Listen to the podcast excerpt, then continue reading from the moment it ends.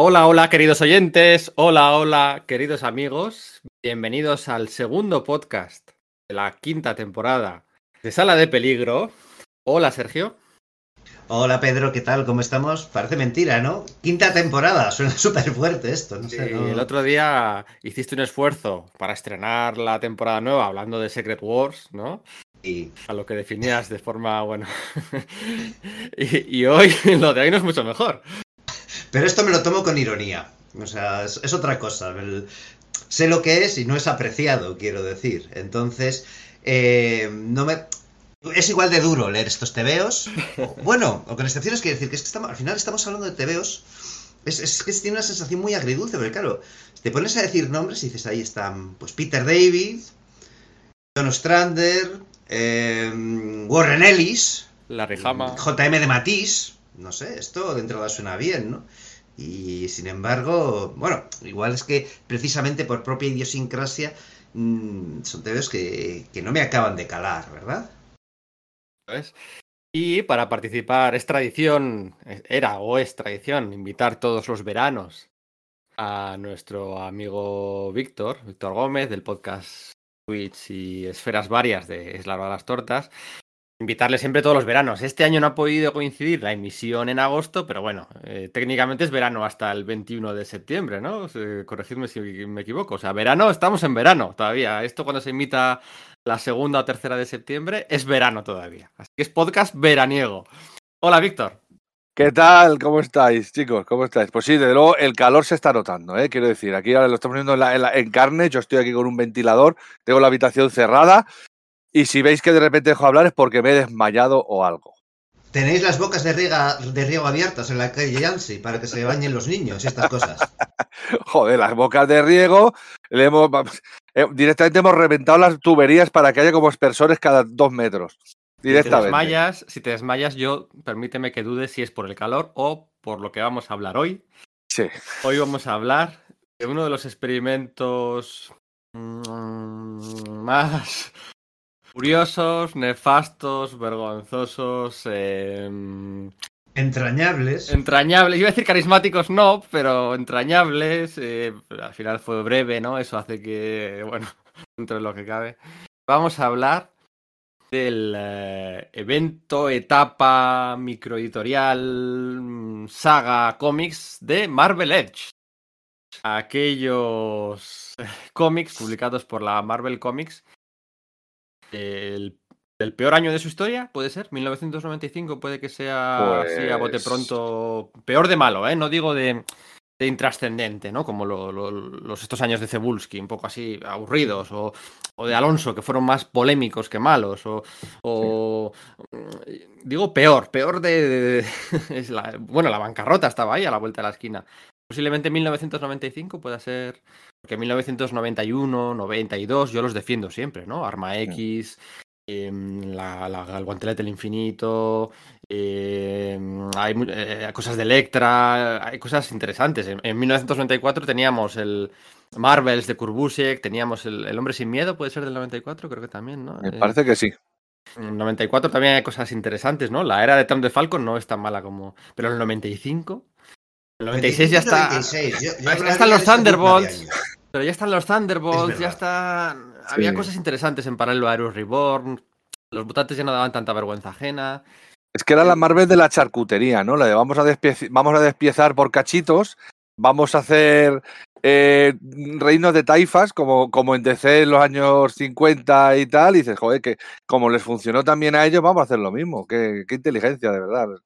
Va a ser terrorífico. Es casi la parte que, que más me, me ha interesado eh, documentándome o, o revisitando estos tebeos de, de cara a este podcast, ¿no? El descubrir, no descubrir, porque en parte ya lo sabíamos, ¿no? Pero sí eh, el recordar lo que, lo que estaba pasando en ese momento, ese momento de transición entre Tom DeFalco y, como bien has dicho, estos reinos de taifas, creo que es un punto muy interesante, ¿no? De con la evolución de Marvel Comics y de la industria y probablemente de la propia cultura popular de esa del final de esa primera mitad de los años 90 del siglo XX, realmente lo que donde creo que hay chicha en esto, donde tiene cierta cierta Mm. gracia verdaderamente, como bien decía Pedro, la lectura de los TVOs es sufridita, ¿eh?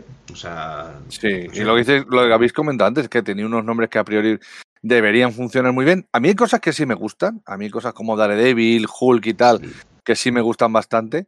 De hecho, me parece que Mateis hace una cosa un poquito, un, un- un triple salto mortal que, que la verdad es que funciona bastante bien. Pero, pero es verdad que es bastante marciano. Es, es, es esa idea. Bueno, de hecho, a partir de aquí siempre ha sobrevolado ese fantasma de que Marvel iba a vender por cachos sus, sus, eh, sus franquicias, ¿no? Acordad cuando el tema de lo de la de empezaron a hacer películas, cuando no sé qué, cuando tal. Siempre ha habido como mm, rumores sobre ese- esa, esa venta por partes de, de Marvel a diferentes postores. Claro, y viene desde aquí, no, no, no había hecho esa reflexión y sí me parece interesante. Este es, eh, efectivamente, este es el momento en el que se... Luego esos muros caen a menudo, vuelven a levantarse, pero efectivamente aquí es donde más claramente se marcan y donde trasciende esa idea a nosotros, el público lector. Contaba Tom Brevoort que cuando dividen a, a la Marvel post Tom Harras, eh, Tom Harras no, Tom DeFalco, la dividen en cinco reinos de taifas, ¿no? Que es una expresión que ha utilizado Víctor y que he pensado utilizar yo. Eh, además que a mí me recuerda mucho a Isnogut, ¿no? Quiero ser el califa en lugar de califa, ¿no? Pues Sí, de de hecho, la, la he utilizado porque os recuerdo que la habéis utilizado vosotros cuando hablabais de la DC de Mort Weisinger y todo eso, porque me acuerdo de escucharos y. Yo también la voy a utilizar básicamente porque el grupo de WhatsApp que tenemos nosotros tres tiene la ilustración de Isnowood que hizo Víctor para nuestra página Claro, web. Es Entonces, verdad. no, Es siempre me acuerdo de esto. Entonces Es la dividieron, la dividieron en cinco, ¿no? Estaba Bob Harras al frente de la línea de los X-Men, que ya, ya estaba previamente, simplemente pues como más poder, ¿no? Está Bob Budiansky al frente de la, de la franquicia de Spider-Man. Mark Gruenwald al frente de la franquicia cósmica residual ya, ¿no? Ahí cierran cierran el a Warlock y la Guardia del Infinito, eh, bueno, todo lo de Malibu, bueno, y sobre todo los Vengadores. Y los frente- 4F. Que es- Y los es 4F, decir, sí, sí, sí. sí. Esto me lleva a eso, una reflexión de que luego, un año después, es precisamente la porción de Mark Gruenwald la que venden a. bueno, la, que- la que- la que cae en manos de Rob Liefeld y, y Jim Lee, prácticamente sin editores, ¿no? Creo que. Bueno, me parece recordar que sí, que la, parte de Jim Lee la editaba. ¿Quién era? Eh, Mike Heisler, ¿vale? Pero no me extraña que a Mark Gruenwald, pues le. Pues muriese, ¿no? Este siempre se hace esa coña, ¿no? Que el pobre es un poco gratuito lo que he dicho, ¿no? Quizás un poco de mal gusto, pero sabemos eso, que Gruenwald murió antes de que se estrenase el Hero Reborn del Capitán América, pero es que efectivamente su parcela de poder, que había sido muy grande hasta ese momento, mm, muere en este tramo del que, del que vamos a hablar ahora. Bueno, la historia, la historia dice que él estaba editando la serie, iba a editar la serie, y no sé si entre risas o qué, dicen que murió el día que recibió los lápices de Rob Liefeld para el primer número. Eso es lo que he escuchado yo también, yo Yo lo he efectivamente. oído varias veces. Eso es. Yo entiendo que, que- o sea, que el, el material es malo. No creo que para un infarto, está claro, el hombre no, de- debía estar preocupado por otras muchísimas cosas, pero nunca, eso nunca debe ser bueno. Saber de repente que has estado además editando un título con el Capitán América, con, con Mark Wade y con Ron. Garney y, Y y- bueno, sí, claro, que además encima es la niña de tus ojos, claro, que llevas ahí 10 o 12 años haciendo la serie y te llegue ese material, pues claro.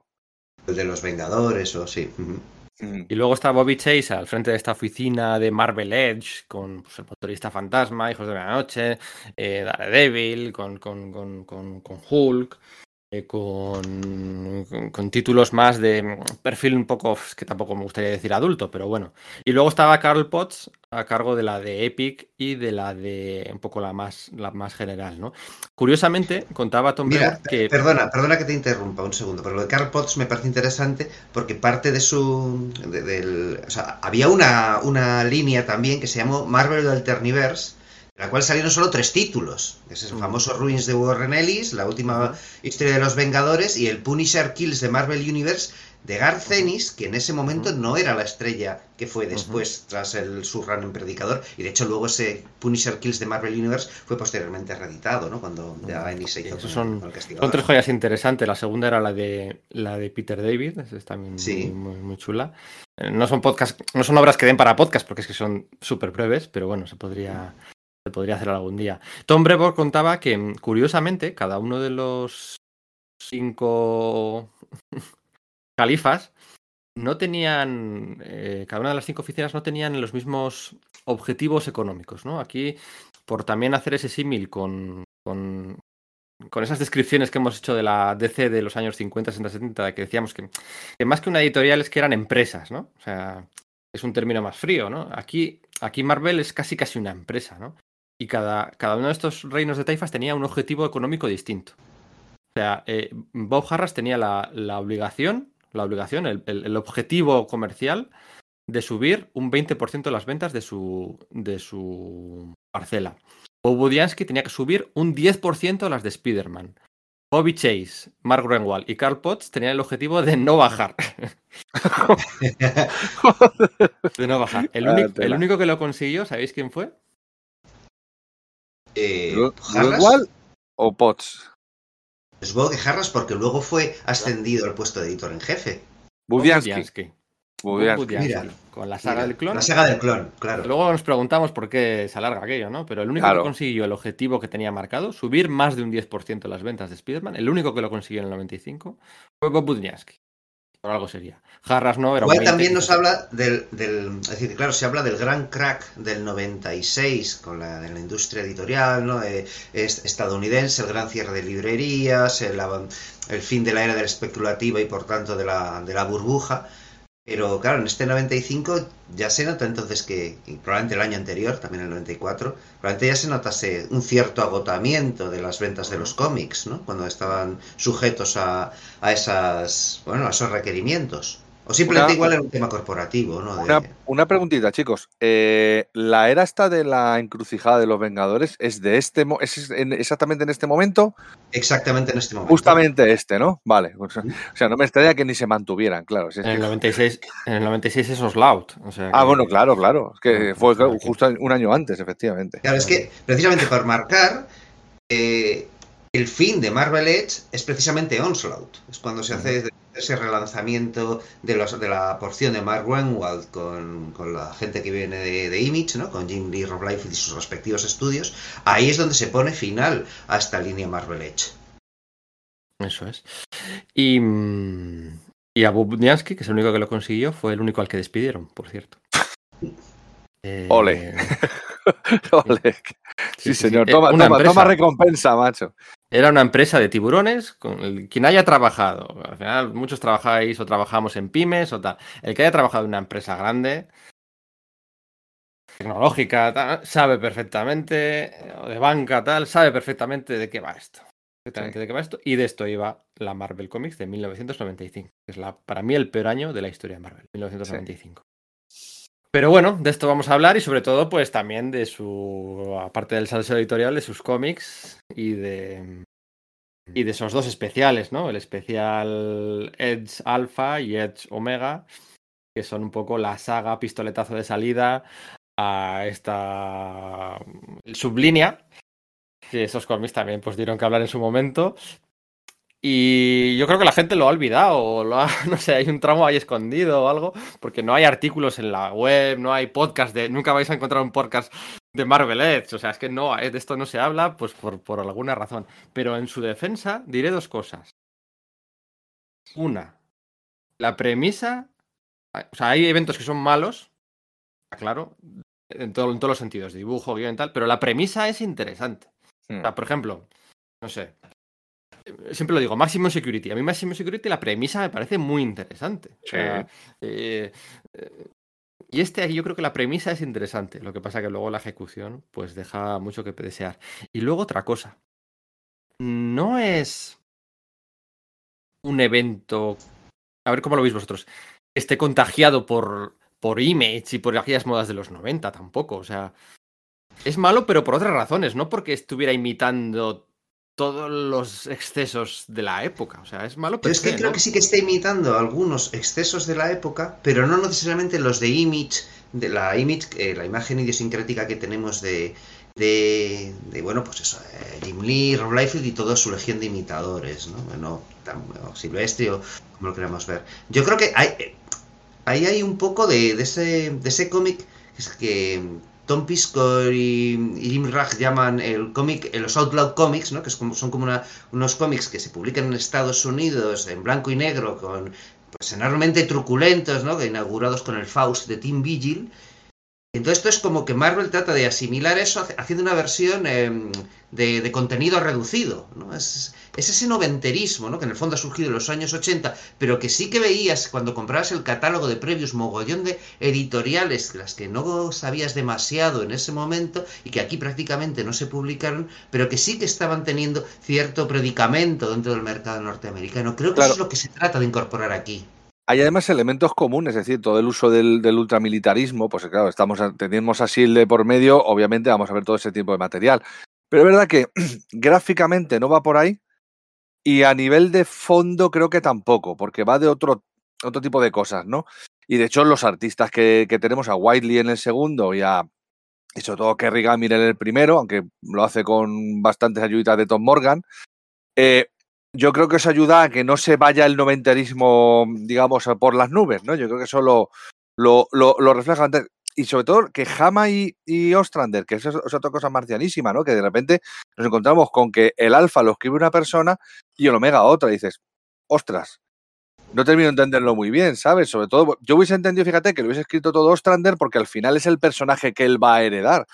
Claro, lo- ahora, ahora casi te da por pensar que no sabían que Ostrander iba a heredarlo hasta el último momento, ¿sabes? No sé, es un poco, es un poco marciano, la verdad. Sí, quizás un Larry Hammond, el castigador, hubiese tenido sentido, ¿no? Sí, también. Es que era- eran do- son dos buenos escritores para, para ese título, desde luego. Bueno, pero Larry Hama ya había hecho El Castigador. Sí, sí, pero digo que, que lo hubiese heredado del todo, no Ah, no bueno, le- sí, pero digamos que él ya había tenido su, mm, su oportunidad, ¿no? Un poco antes y tampoco es que hubiera hecho... mm, Bueno, pues también se había influido mucho por los, por los 90, ¿no? Yo creo que... Sí, tiene razón, que- igual pues, eh, probablemente se prefirió a Ostrander porque en el fondo él era quien había llevado al escuadrón suicida a la gran popularidad de eso, la segunda mitad de los 80, ¿no? gran popularidad, o ser una, una serie de culto.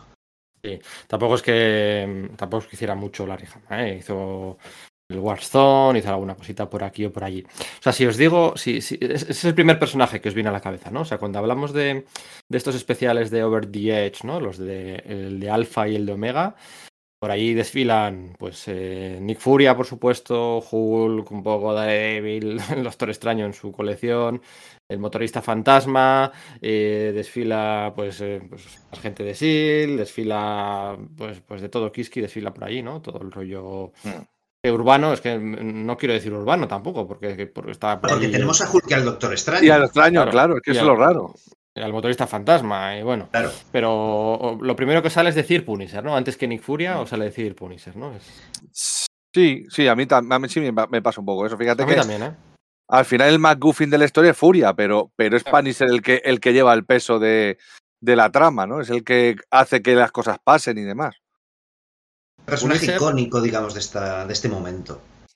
Punisher representa muy bien el auge y caída, ¿no? De los excesos y las malas prácticas de, de los años 90, ¿no? O sea, Punisher arranca eh, la arranca los, los años 90.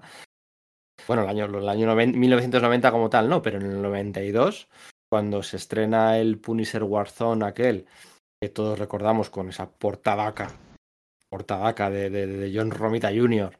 y Klaus Johnson. En el 1992 con la serie de Chuck Dixon, que ahora está un poquito así, pues bueno, cancelado. Sí, el ¿no? otro día volvió a hacer sus declaraciones esas. Mm, sí, eso es, ¿no? Em, cuando arranca el Punisher Warzone en el 92, Punisher ya tenía dos series.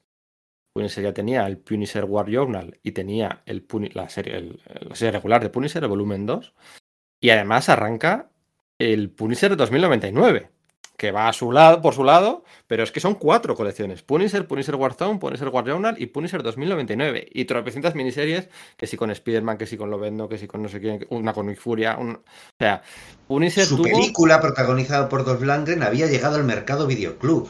También. Claro, una película que además- los 90 es, es- es infernal cómo se quema cromo en los, en, en los reproductores de, de VHS con esa película. Sí, sí, sí. Porque además es una película eh, que es súper gracioso, porque eh, es una película, se llama Punisher, aquí de hecho se llama El Vengador, porque claro, nadie, la, nadie la identificó como tal, porque tú sal- te sale un tío moreno con una camisa negra en, en la portada y puede ser cualquier persona, ¿no? O sea, de Hombre, repente. si, hubiese- si- si hubiesen caracterizado a Dolph Lundgren exactamente igual que, el- que en los cómics, en su aspecto más icónico de Rosandru, ¿tú crees que el traductor de esa película. Sí, bueno, eso, eh, eso eh, efectivamente de los 80, lo de sabido menos. quién era, probablemente Ni, no. ni, ni, ni, ni de puñetera coña, pero joder, es que de repente, o sea, es una película que dicen que, que le quitan el, el cráneo del pecho porque dice que eso puede ser impresionable, o sea, puede ser impresionante para las audiencias más jóvenes y de repente tú ves lo que hace durante la película y dices, pero que estamos de coña.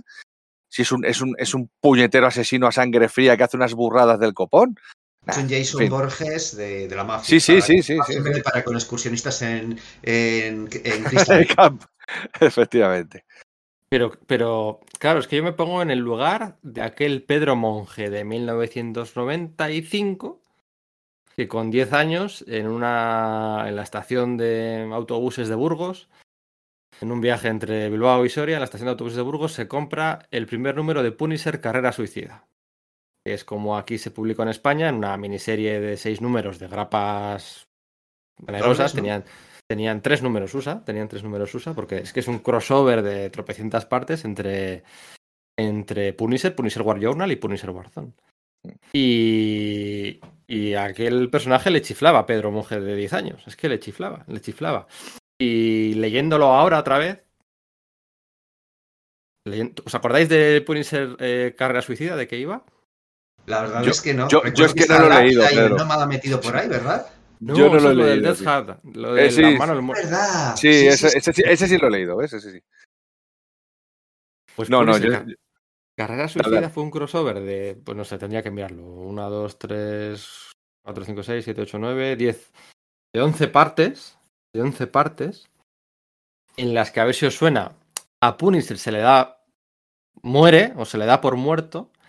Y surgen distintos imitadores o sucesores, ¿no? Que si uno negro, que si una chica de no sé qué ex de la policía, que si un multimillonario que quiere utilizar y hacer una especie de cuerpos de ponis y se crea un uniforme, que si uno que come fritos y doritos en el salón de su casa y se pone una camiseta de Jack Skeleton y sale a patrullar las noches, que si otro con una máscara, o sea, le salen como seis o siete imitadores intentan rellenar o, un jefe mafioso le manda a un tío, no, hay que tenemos que hacer nosotros nuestro propio Punisher para inspirar el miedo en las en el resto de bandas, ¿no? Hay como siete Punishers eh, eh, alternativos que intentan rellenar el hueco eh, la- tras la muerte de Punisher, que por cierto, que por cierto, yo no lo pillé cuando tenía 10 años, pero en ese número en el que Punisher en 1994 lleva una furgoneta al sótano, al garaje de Manhattan Towers y explota una furgoneta cargada de, de explosivos. ¿Qué pasó en el World Trade Center en 1993? ¿Qué hizo Al Qaeda en Trató de hacer lo 1993? mismo, o incluso lo llegó a. Fue, el primer atentado que hizo verdad. contra, contra las Torres Gemelas. Sí, sí, sí, sí. Joder, Fue por, lo que- fue por lo que Bill Clinton puso a Osama Bin Laden, que había sido aliado de los Estados Unidos históricamente durante la guerra de Afganistán, en busca y captura y como enemigo público de los Estados Unidos.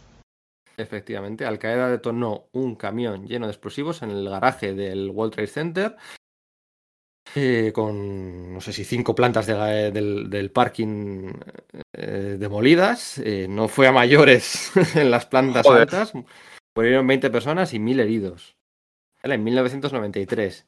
Y Chuck Dixon, el que hoy en día opina lo que opina, puso a Punisher un año después explotando un camión en la Manhattan Tower, en el sótano.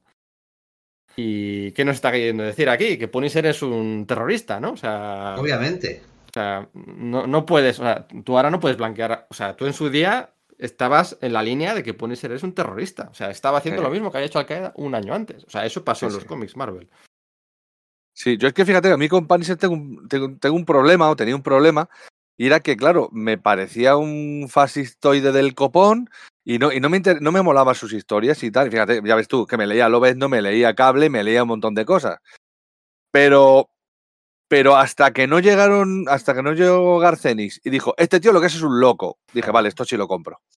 Esto lo compro perfectamente, ¿no? Porque digo, al final es un tío que está mal de la cabeza, que es lo que se apuntaba en los primeros, en sus primeras apariciones. Yo me acuerdo en Espectacular Spider-Man cuando está el juicio, el tío tiene unos brotes psicóticos del copón, ¿no? Claro, pero Claro, eso, pero fue eso- la- no eran sus primeras apariciones, sino que era cuando Bill Mant los hizo cargo Eso la es, eso es, en los 80 eso y de hecho esa idea de que tenía brotes psicóticos fue desmentida en su en la miniserie Círculo de Sangre diciendo no, es que le habían drogado, por eso disparaba a Ah, transeúntes que, cruz- que cruzaban la calle con el semáforo en rojo, tiraban papeles a, a la basura.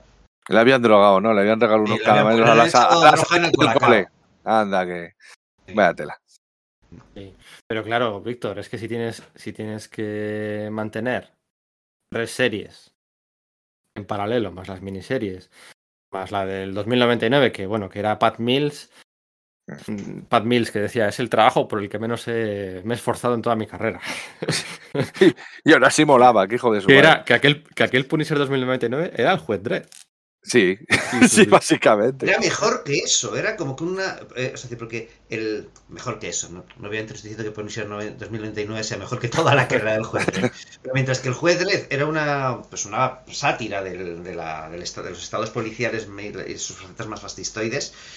Aquí iba un poco más allá y hablaba también de la privatización de servicios públicos, ¿no? Sí, De- de- incluso sí. llegando al tema de la pol- policía, haciéndolo totalmente demencial. O sea, el, el Sí. ambiente era el del juez Dredd, pero metía incluso más el dedo en el ojo socialmente de lo que hacía incluso con el juez Dredd, ¿no? Que es como, ostras, si los has hecho un TVO Marvel, flípalo.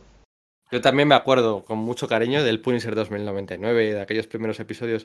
¿No os acordáis? Un tío que tenía un campo de fuerza que repelía las balas a alta velocidad. Las balas, lo- todo lo que iba rápido lo repelía, ¿no? Sí, sí, él sí, sí, sí. Clavaba un cuchillo, o luego había uno que era, el- era una imitación del ángel mala máquina, del, del- del villano clásico del juez Dredd. O sea, Era, yo lo recuerdo con cariño, pero claro, si tienes que mantener tantas series regulares, no puedes hacer que sea un tipo loquísimo. O sea, tienes que rebajar su No, grado de- por lo de siempre, lo de veneno, lo de tal, de villano antihéroe, ¿no? Exacto. Y porque Pero el círculo de sangre, de- vender, ¿no? claro, círculo de sangre es del, es del 86. Mm.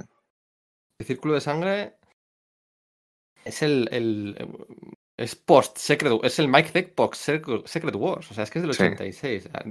86. Luego llega Mike Baron, luego llega Chuck Dixon, luego llega no sé qué, el- el Jim Lee, que también le gustaba mucho y que eh, eh, pero ya en el 94 eso se les ha ido de se les ha ido ¿Qué, qué, qué perfiles de guionista, eh? Ahora que lo estoy pensando entre Baron y el otro, joder.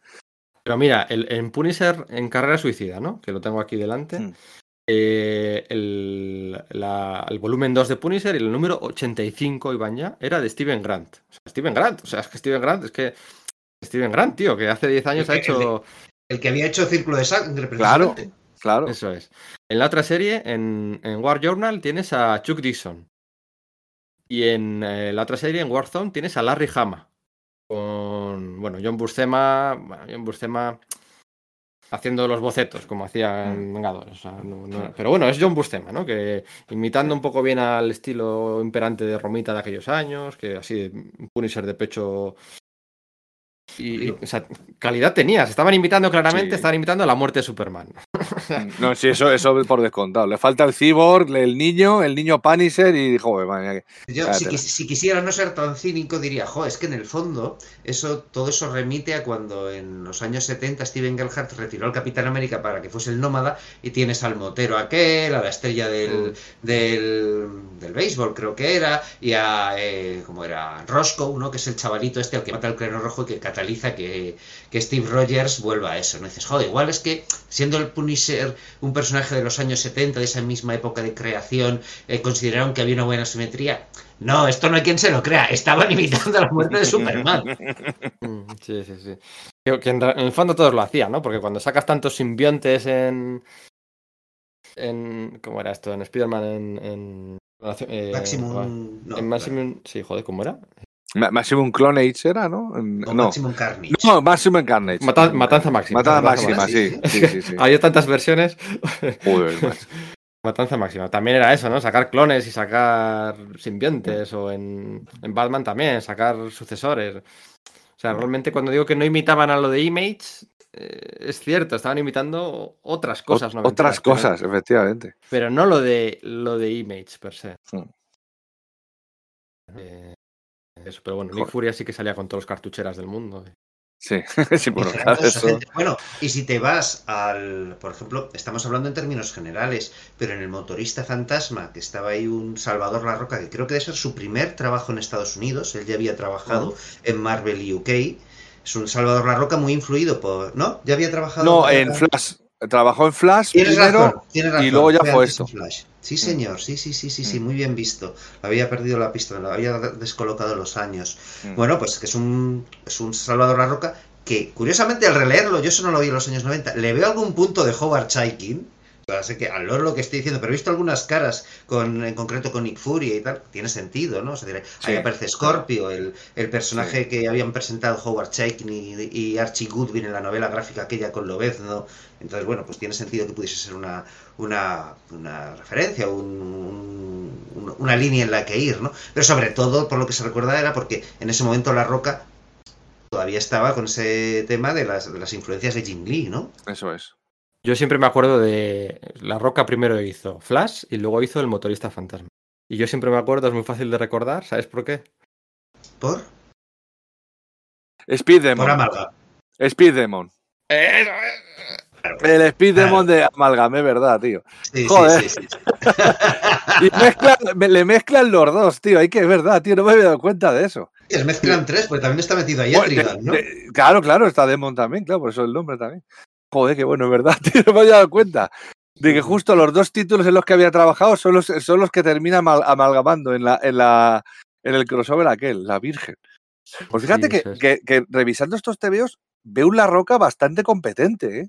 Yo no soy muy fan de La Roca, eh, sobre todo en los últimos tiempos, y ahí lo veo bastante, sobre todo un tío que se lo está currando. O sea, te puede gustar más o menos, pero veo una persona que se lo está currando bastante. Luego ya, pues bueno, cuando empieza con el tema de la fotoreferencia, pues ese es otro tema totalmente diferente, ¿no? Pero, pero aquí que se nota que todavía dibuja, que está tal, que tal, no sé, lo veo bastante, lo veo bastante chulo. Para mí su pico es en Extreme.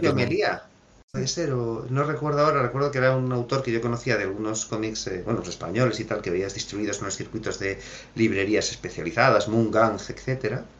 Y bueno, eh, aquí creo que le entintaba a él, igual también aportó en parte ese, ese acabado que, bueno, que, Mm. que era, que, También que- que puede. era un buen equipo creativo. Sí, sí, sí, sí, sí. Por lo Sí, menos bueno. gráficamente.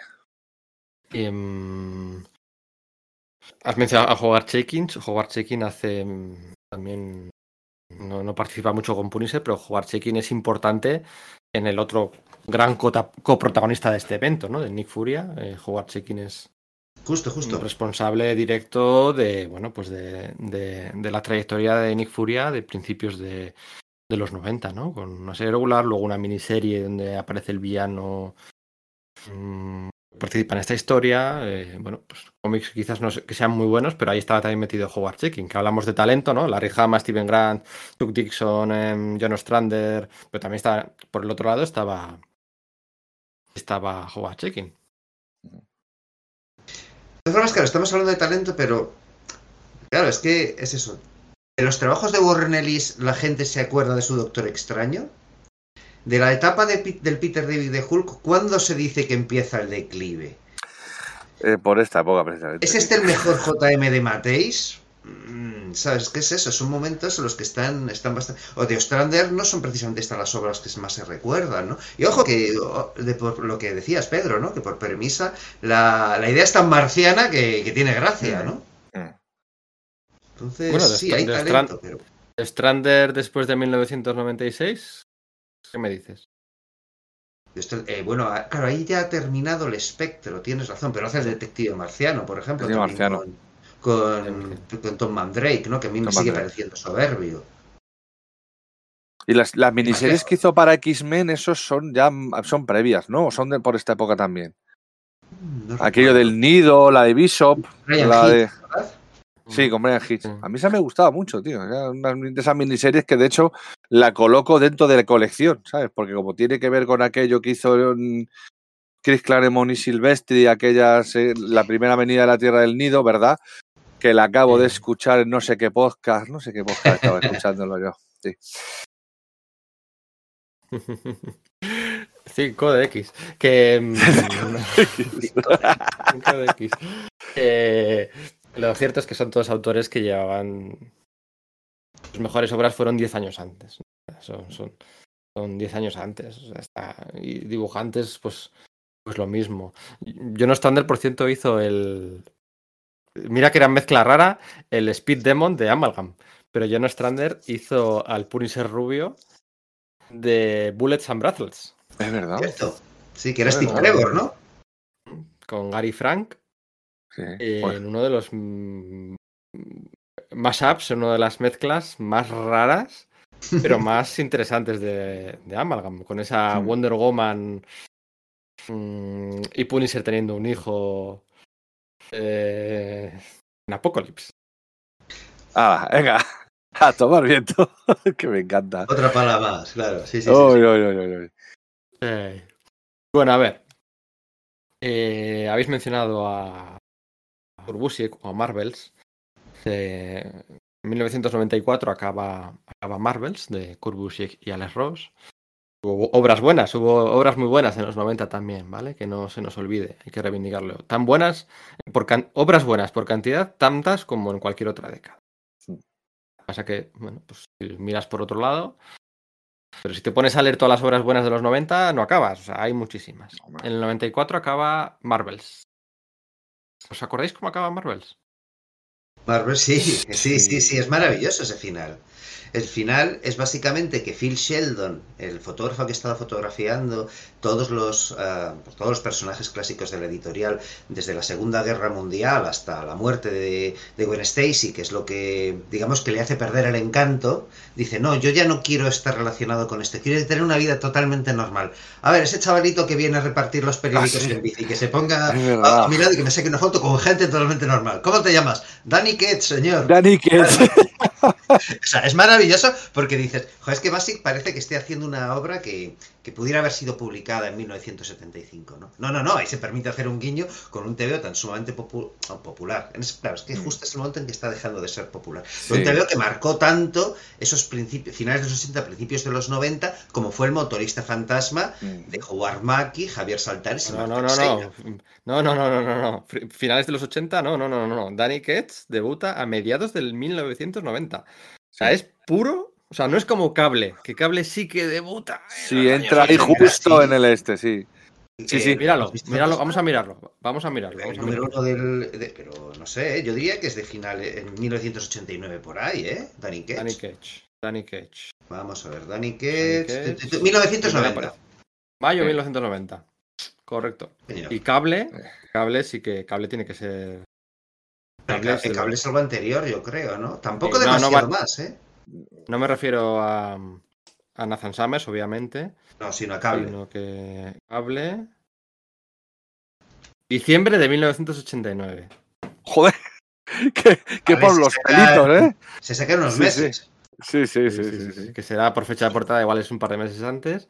Pero Sí, es que ese primer Ghost Rider era brutal, porque yo recuerdo, tío, ve- ver, las portadas que salían en los avances de noticias USA y de repente darme la sensación que estoy viendo una página de Akira, ¿sabes? Era como, hostia, qué pasada es esto, qué barbaridad. Mm, Claro, yo creo que esa fue la primera gran incorporación de grafismo en los cómics norteamericanos herederos del manga. Los cómics Mm. norteamericanos eh, muy, eh, muy populares, ¿no? Quiero Mm. decir. Sí. Obviamente, eh, pero no hablar- porque no hablar de Frank Miller, quiero decir. Estoy hablando Claro, del, claro. del- del In Your Face, porque las líneas cinéticas como las manejaba no aparecían tan a menudo en el cómic eh, superheroico y sí que eran muy herederas del manga. Y sí, la moto es que era como, venga, es que estoy bien. Alguien se ha leído Akira. Claro. Además es que es curioso porque en esta, en este Marvel Edge, en esta línea, acaban varios personajes que han sustentado su propia franquicia con múltiples títulos, acaban aquí metidos un poco en cajón desastre, porque es lo que ha comentado Pedro. Vale, sí, está Daredevil, está el Punisher, está, vale, héroes urbanos. El motorista fantasma aún lo podríamos comprar como héroe urbano porque en sus inicios era un poco urbano. Pero todos sabemos que la franquicia del, del motorista fantasma, los hijos de la medianoche, se sustentaban en, el- en el lado místico oscuro de, de todo esto, ¿no? Los, los. ¿cómo era? El espíritu de venganza, los... ¿cómo Morbius, el Darkhold. Exacto. eh, ¿Cómo se llaman los, bueno, los, el grupo los es? Night Stalkers, ¿no? los Night Stalkers. Claro, claro, es que eh, al final es, es flipante como Punisher pasa de, de tres, cuatro colecciones a esta colección que encima ni siquiera funciona mucho tiempo. Y como el motorista fantasma se ha, se ha visto reducido todo su universo a un solo título que encima tú te lees esos números de Marvel Edge y está no renegando de esa etapa, pero está o- mm, obviándola, entre comillas, quiero decir, vuelve, volviendo un poco a sus orígenes más urbanos. Al principio del todo tiene ese rollo de prisiones para superhumanos, alta tecnología, Mm. etcétera. Es en un punto más super... Es que camina entre... Claro, es Marvel Edge, ¿no? Es, Edge Mm. significa límite, ¿no? Entonces, claro, camina entre, entre varias cosas todos los títulos, ¿no? Y aquí ahí tienes un tema entre lo superheroico y lo urbano, ¿no? Por ejemplo, Mm. no sé. Eh, lo que iba a decir es que mm, Kurt Busiek se arrepiente de ese final de Marvels. Mm, todos sabemos lo que es Kurt Busiek eh, de clásico, ¿no? Eh, todos los eufemismos para bien y para mal de clásico y, y cómo rechaza lo moderno, ¿no? Dice que hizo esa concesión a Danny Ketch porque en aquel momento efectivamente, aunque quizás no se podía detectar su declive, parecía que iba a ser, bueno, pues el siguiente gran héroe nuevo, como si ha calado veneno o cable, quizás, ¿no? O, Y se mata- re- o Masacre, ¿no? Eh, Deadpool. Masacre, Deadpool, sí. Y se arrepiente de haber utilizado esa, ese personaje, porque le da un cierre muy temporal. Muy temporal. Lo, lo, lo- lo- lo enclava en quizás Lo ya en una contextualiza época. demasiado, ¿no? A la fecha de publicación. Sí, Eso eso es, puede eh, ser. Porque luego hicieron, no sé si os acordáis, bueno, sí sé, sí sé que os acordáis. Hace poquito, eh, el 2019, cuando Cebulski se puso a, a ordenar a todos sus editores y guionistas que se pusieran a hacer secuelas y secuelas y miniseries secuelas y, y venga más secuelas y venga más nostalgia, venga ahora una secuela de... Ay, eh, solo falta una secuela de, yo qué sé, las guerras subterráneas o yo qué sé, que, que falta hacer una secuela. joder. Pues una de las primeras que hizo fue decirles a Kurt Busiek y a Alex Ross que hicieran un numerito. Mm. mm, eh, se, titula, se titula así, Marvel, Marvel's Epílogue. Marvel's Sí. Epílogue, ¿no? Que son 16 páginas ambientadas en el Uncanny X-Men 98, ¿puede ser? Sí, justo antes de que les capturen los centinelas, ¿no? Para ir a donde la. Cuando se muestra sí. la cara de Lobez, ¿no? Cuando están en Navidad en el World Trade Center, ¿no? Eso es, eso es. A mí es me el 98, ¿no? A mí, a mí ese en concreto me encantó. Luego otro revival no me ha gustado tanto, pero ese, joder, cómo me gustó la Virgen. Yo lo tengo ahí, ahí mismo en, en la pila de lectura, las, las grapas eh, con las anotaciones incluidas, que me lo dejó un amiguete. Un saludo por aquí a. Sácalo, sácalo, sácalo, sácalo. Un segundo, un segundo, voy a por ello. Tiene una splash que a mí me chifla. A mí me encantó ver cómo representaban de manera realista los poderes de Tormenta, que ya te- lo hemos visto 20, 20, 20 veces en el cine, pero joder, De la bolsa. Uy, estoy viendo esa, esa bolsa Jesse Baking Boards. Eso solo puede ser que ha sido comprado en Radar Comics. Ah, Estoy por seguro. supuesto. Ese cómic que te estás sacando de la bolsita. Mira cómo suena, mira cómo suena. cómo suena. ¿A que sí, no? Aquí, efectivamente. Aquí está el Marvel. Perfectamente. Que obviamente, pues sí, o sea, decir, vamos, eh, yo a Manu, de hecho, le conocí en, Radar Comics, ¿no? Una vez que fui para allá, ya sabéis, esta tienda que hay en el corazón del barrio madrileño de, Malasaña, que es súper pequeñita, llena de grapas, eh, de grapas norteamericanas, ya sabéis, es eh, su, su, eh, su mercancía, es el, material de importación. Y bueno, pues no solamente podéis ir a la tienda, allí a, a rastrear en sus cajas joyas como, bueno, como este como muchísimo más, muchas más antiguas, sino que está su, bueno, pues su página web, Radar Comics, en la cual pues podéis encontrar, eh, podéis hacer el pedido mensual de los cómics que van a salir, pues ya sabéis, dentro de dos meses en Estados Unidos, ¿no? Lo que antes hacíamos en el preview es que nos cogíamos el tochaco este en los años 90, donde he dicho que yo conocía cosas como Faust y, cosas por el estilo, ¿no? Pues eh, ahora no es necesario, ¿no? No tienes por qué estar ahí eh, el- rellenando el papelito, etcétera. Te vas a su página web, rellenas tu pedido mensual y a los dos meses, pues te llegará tu paquetito con, si pasas de 20 euros, además el envío es gratuito en territorio peninsular y te llegará pues tu paquetito de, de estas grapas como la que acabo de sacar, que vosotros lo estáis viendo aquí, los oyentes no, pero bueno, ya veis que está eso en un baking board perfecto, con su bolsita, saben el material que tienen, qué- cuál es el público objetivo, lo conocen bien, nos tienen muy contentos, nos tienen muy El contentos. público, el público a veces no sabe dónde se mete. El otro día estaba mirando, esto entre vosotros y yo, ¿eh? estaba mirando las, Sabes que en Google se pueden hacer reseñas y poner estrellitas a, a los comercios, ¿no? A las tiendas. Ya todo 5 estrellas, 5 estrellas, 5 a calidad, eh, trato, movilidad, rapidez, 5 estrellas, 5 estrellas, 5 estrellas. Y había un tío que había puesto. Eh, ah, no sé si le había puesto 3 estrellas o 4 estrellas. Y ponía lo bueno puedes encontrar de. No, no, ponía lo malo. Lo malo solo tienen cómics en inglés. Ostras, colega. Claro. Eso, eso sí que es disparar, disparar las nubes, macho. O sea, no, no sabes dónde te metes, tío. Bueno, está como quien se queja de, en, en comentarios de que hagamos eh, podcast sobre, pues eso, sobre el cómic superheroico, especialmente sobre Marvel aquí.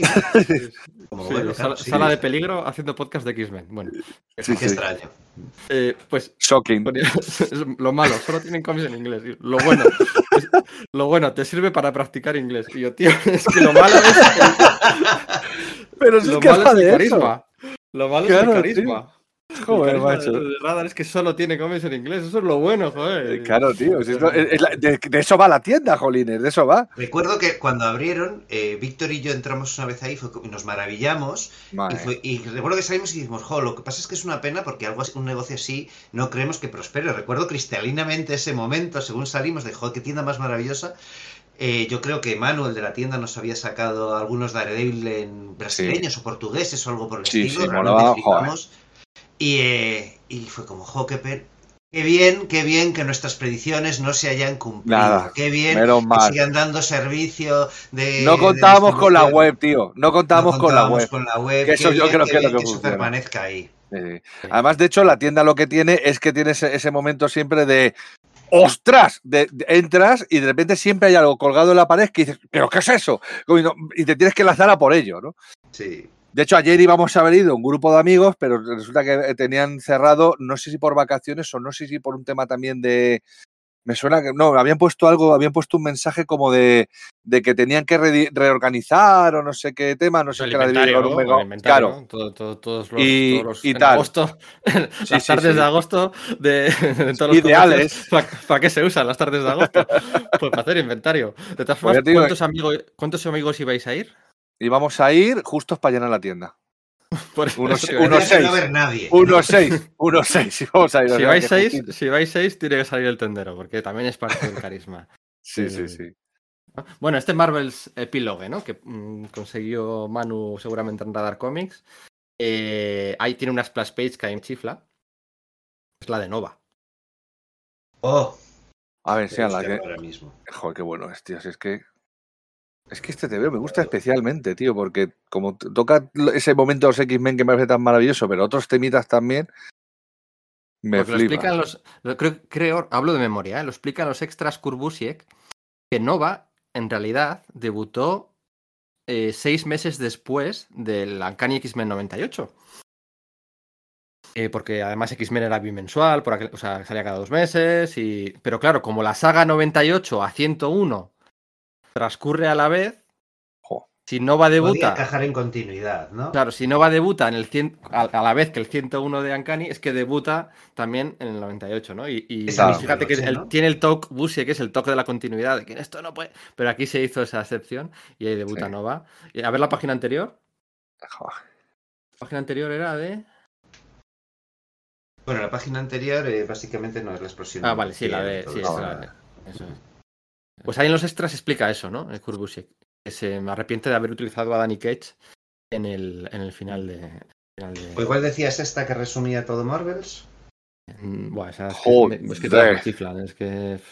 Perdón No, es a los oyentes porque estoy mostrando las páginas y no, lo- y, y- y no lo están viendo, ¿no? Pero bueno, que estamos ojeando esto. Que no, ¿Cómo hemos llegado a, a estar viéndolo? Peter? Pues no lo sé cómo llegado. Ah, bueno, Lo de. Danny Cage. Lo de Lo Danny, de Danny que está Cage, haciendo- que lo que- Sí, sí, sí, que sí. podía haber sido y que no fue, pero que en aquel momento parecía que sí y tal, y, y le metió como guiño al final de Marvels, que es algo tan noventero, siempre se habla que es de lo mejor y tal, pero tiene ese...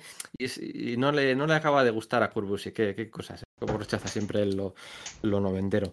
Em, y, y bueno, ¿qué pasa? A ver, ¿qué pasa en, en este, en este... Vamos a hablar ya de los cómics en sí, ¿no? De la saga de... La saga no es Marvel Edge, la saga es Over the Edge. Marvel Edge era la, la- la franquicia, digamos. ¿Y qué es lo que pasa? Son un especial alfa, cuatro números de tie-ins con, con Hulk, Daredevil, Motorista Fantasma Fantasma y. Pues no sé, hablo de memoria. Y... Doctor Extraño puede ser también. Doctor sí. Extraño, puede ser, sí. Sí, será, sí, sí. Pero sí. creo que el Doctor Extraño no tenía título en sí. Sí, sí que lo tenía, Sí, perdón. sí tenía, el de, el de Ellis. El Daredevil justo aquí acaba la etapa de, de Ch- Chichester. Sí, Mm. y comienza, la retoma JM de Matisse con Ron Wagner. Y también aprovecha para hacer un, un cambio, ¿no? Eh, quitarse Claro. de en medio la, la armadura negra y roja, ¿no? Que, que le había impl- implantado Scott McDaniel y Chichester. Que levante la mano, que levante la mano al que le gustaba esa armadura. A mí me gustaba, ¿eh? O sea, Tres, tres manos. Espera, vamos a hacer la foto, vamos a hacer la foto, vamos a hacer la foto. Vamos a hacer la foto porque luego la gente no se lo cree. Vamos a hacer la foto. A ver, a ver, a ver, a ver, a ver, a ver, a ver, a ver, a ver. Me encantaba la armadura. A mí me encantaba la armadura, yo lo siento. Sí. Es que es la edad. Bueno, vosotros Yo no la sé edad, si o sea, es. Yo no sé si es un buen diseño para Daredevil, pero es un buen diseño de personaje. O sea, quiero decir, es- tiene elementos, sobre todo cuando lo dibujaba McDaniel, a mí me gustaba mucho. A mí me gustaba A ver, ¿me gusta más el diseño clásico de Hollywood? Sí, claro, me gusta Sí, más. claro, me- ¿que claro. ¿Este me gusta? Pues también me gusta. Claro, Claro, claro. dentro de esas, de esas, de esos desastres noventeros que hubo, esto no es un desastre, esto es un buen diseño. Si te vas a poner a inventar un, un segundo uniforme para Daredevil, Hmm, con todo el reto que se supone, ¿no? Como el, el- el simbionte en su día de Spearman, o sea, exacto. has salido bien de la. O sea, has, has salido Sí. bien de la. de Ha salido bien parado Y- perfectamente. Y Es además curioso porque en, esta, en, lo, que- en lo que toca a Daredevil en esta saga, no aparecen solo la armadura y el traje clásico, sino que también está el traje amarillo de por medio. Exacto, pero es que eso es, Eso es. lo guay de esta saga. Por eso esta saga me gusta, porque coge todo ese desastre que han estado haciendo Chichester y demás sobre. Y ahora le buscamos una nueva, una nueva identidad.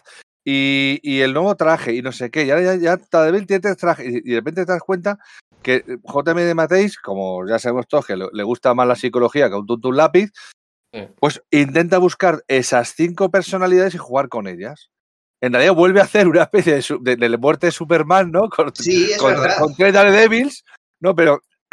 perdón. Mete también al juega- asesino en serie este, Claro. que es una cosa como que, que hoy por hoy le pasa la factura el total- muy mal, muy mal el paso del Ujú. tiempo, ¿no? Que es una es un hombre transgénero que, Oh. que al, al ser mujer en su infancia y sufrir todos los abusos, decide hormonarse, hacer su transición y, y es, y es- y es un psicópata en plan, eh, ya que el destripador matando mujeres porque las considera débil- débiles y se pone el traje de débiles, realmente es un, o sea, resulta muy, muy impactante la lectura, Sí. no para bien, ¿eh? Eso es uno... Sí. TVs también, pero Sí. eso aparte, eso. ostras, Esa parte. la- Sí, de hecho, eso lo haces ahora mismo y te, y te revientan con razón, quiero decir. Es una Eso cosa es, hostia, está dando una, una visión del, del transgénero, es verdad que no es un- una persona transgénero al uso, porque es una persona que tiene un problemas mentales gordos. Entonces, claro, e- e- es otro tipo de cosa, ¿no? Pero, ojo, hace una visión un poco curiosa.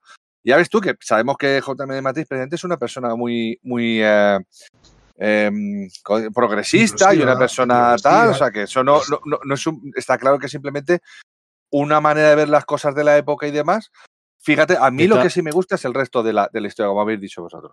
De todas formas, el relanzamiento de Daredevil de Marvel eh, es una nota a pie de página. O sea, veníamos Sí. de, 60, de unos 60 números de Chichester, veníamos de unos 60 números previos gloriosos de Anno Senti. Mm. Y JM de Mateis dura dos telediarios, porque enseguida, siete números después, hay un feeling de Ben Raab, de no sé, con, con mente maestra, y luego ya entra Cari North y Carques, Y- Cari North, que son los Mm. cómics que, Que, yo también que. Cary North ya hace alguna pequeña incursión. Eso es, eso es. Sí. Sí, sí, sí, que sí, tiene una página brutal de, de. Matt lanzándose al vacío, que es maravilloso. Es brutal, sí, ahí con Mm. salía Mr. Hyde, salía Mm. eh, estaba más reposicionada con cameos continuos del universo Marvel. Yo las leía en su día en los retapados aquellos de color que sacaba Forum, pero ya en los retapados de las grapas más satinadas.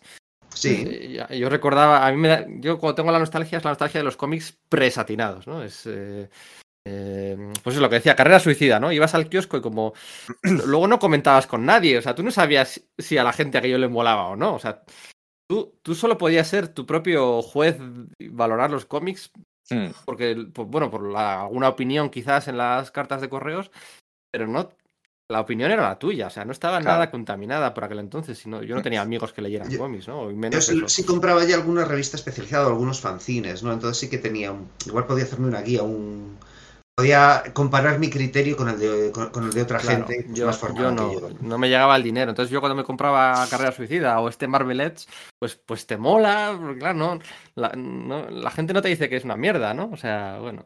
Y lo de No, Camp con Kessel a 10 mí me años- gustaba, ¿eh? Hombre, a mí me encantaba. A mí además Sí, me parece es un, un- un giro de tuerca que al final, si os fijáis, esto de Carl Kessel es lo que termina haciendo Mark Waid en su, en su etapa. Que crean a, a, a Rosalind Sharp. En su primer Sí. número, Carl Kessel llega y dice, Rosalind Sharp, ¿quién es esta tipa? Tal, así, super alfa, y luego resulta ser la madre de... eh. La madre biológica, la madre biológica de Foggy, y yo recuerdo leer aquellos cómics, y me gustaban, me gustaban. Salía Spearman bastante de vez en cuando, me gustaban bastante. Pero bueno, Marvel Edge, Over the Edge, Marvel Edge, es Punisher, verdad. ¿De qué va? Punisher ni Furia, ¿qué pasa?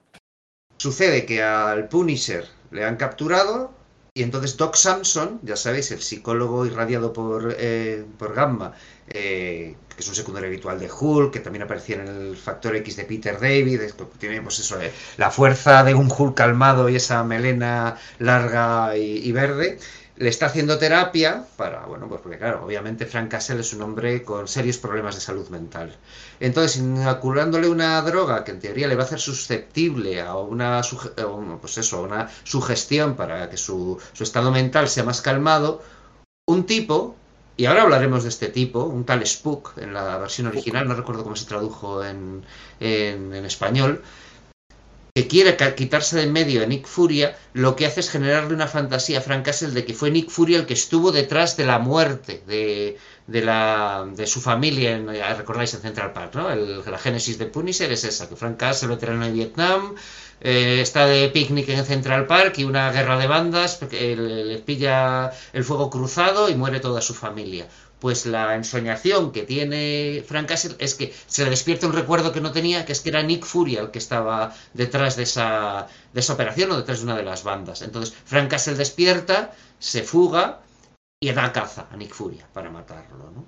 En medio, bueno, pues se ven involucrados estos distintos seres Marvel de un modo o de otro. El motorista fantasma que se encarga principalmente del tal Spook este, porque, em, bueno, pues está Spook, Spook había, Spook había sido creado por Maki La Roca en la propia serie del motorista fantasma. O Eso sea, es. es un personaje que tiene ocho apariciones y siete son en la serie del motorista fantasma y una es en este especial alfa donde le, le interfiere en el tratamiento. O sea, es un personaje mm, del motorista fantasma. Eso es. Entonces alguien que está al cargo de una presión para metahumanos que no es la bóveda, ni la balsa, ninguna de estas, sino que es otra, se dedica a metahumanos con, con tema eh, más bien místico. ¿no?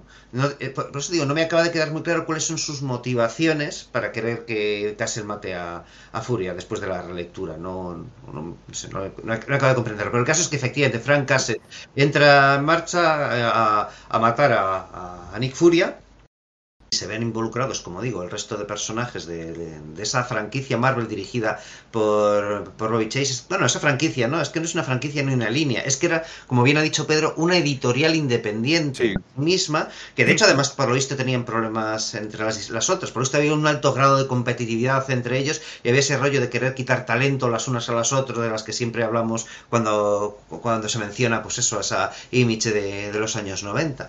El caso es que se...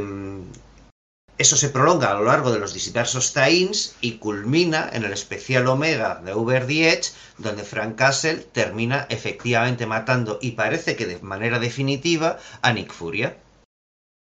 Después de haber car- haberse cargado a tropecientos señuelos dotados de vida, que sí, que no, que sí que no, está por allí Scorpio. El hijo Michael- descubierto eh, de Nick Furia, que había sido creado en la novela gráfica de Archie Goodwin y, y Howard Chaykin, como bueno, pues alguien a quien su madre biológica le había educado en contra de su padre, dándole la, la llave del zodíaco de, de su tío, ¿no? De- es el gran enemigo de, de Nick Furia, su hermano Scorpio, ¿no?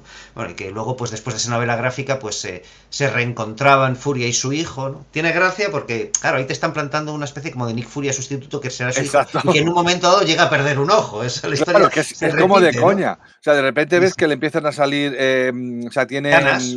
canas eh, laterales, tiene- le pierde un ojo y dices, "Tío, esto, esto me está sonando a sustitución directa, vamos. Sí, sí, sí. Es, es muy curioso y es muy curioso cómo luego sucedió eso más adelante en el universo Mm. Marvel del siglo XXI, aunque bueno, ya sabemos debido a otras causas, básicamente para que hubiese un factor de identificación entre Samuel L. Jackson y, y el Nick Furia de los cómics, ¿no? Las Qué cosas. vergüencita. Eso, eso, es- o sea, nos reímos de lo- las cositas de los 90, Sí. pero telita, ¿eh? Sí, sí, pero bueno, a mí me pasa al contrario, nos reímos de las cosas del siglo XXI, pero ya se ha ido en los 90. Sí, es lo que me pasado al, al de porque Furia, me había olvidado. el hijo, el hijo negro de Nick Furia, este que de repente es super alfa. Y, eh, y lo del pecado original, ¿hoy qué es? ¿Hoy es día par o día impar? Hoy es día impar. Entonces hoy me gusta pecado original y lo que hace con Nick Furia. Mañana no me gusta. Para mí todos los días son impares, eh, son, son pares. Son pares. porque La idea es buena, pero eso, esa retrocontinuidad masiva del hombre en el muro, ahí, financiado por Howard Stark para, para enfrentarse a amenazas alienígenas, uf, buscar su Sí. sucesor. Es un poco, es un poco los Illuminati también. Y sube Sí, demasiado pero- el scope de Furia para que, Ya, se- es para que es que de- tenga es esa Furia, gracia, es ese saborcillo genuino, ¿no? Eso es, No es sé. que. Uf, sí. Pero vamos, que ya se hizo en su día y. Y sí, aparentemente le mata. Aparentemente. De hecho, creo eh, que el mejor TVO de, todo este- de, todos los que vamos a hablar es el tie-in de la serie de Hulk con, con Peter David. ¿Y quién dibujaba ahí? Yo creo que dibujaba a alguien que luego... Ah, Ju- ¿Justiniano? puede ser que fuese Justiniano, eso es. Pero puede que sea. Justiniano el que se encarga de ese número.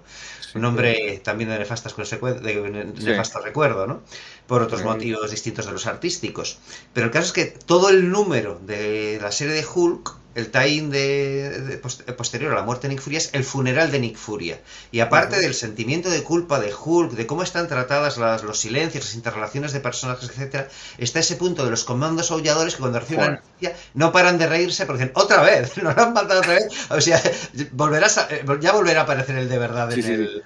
Saldrá, el- saldrá ahora de la, de la esta, saldrá no sé dónde, saldrá no sé cuánto. Es no que son nos los lo sabemos, lectores. nos, nos lo ha Es- jugado tantas veces su muerte, ¿no? Lo hizo Peter Davis, ¿sabéis dónde lo hizo también? ¿Con quién?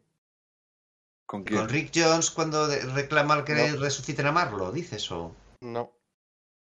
Con, con Sirin, con Banshee, cuando se entera, cuando le dicen. Ay, sí, es verdad, tío, es Sí, verdad. Factor X, sí, sí, sí. ah, sí, se ha muerto, ya, ya, ya volverá también, ya no sé qué. Pero es Eso que es, es gracioso idea- porque esos son la representación nuestra como lectores de lo que pensamos de esos actos.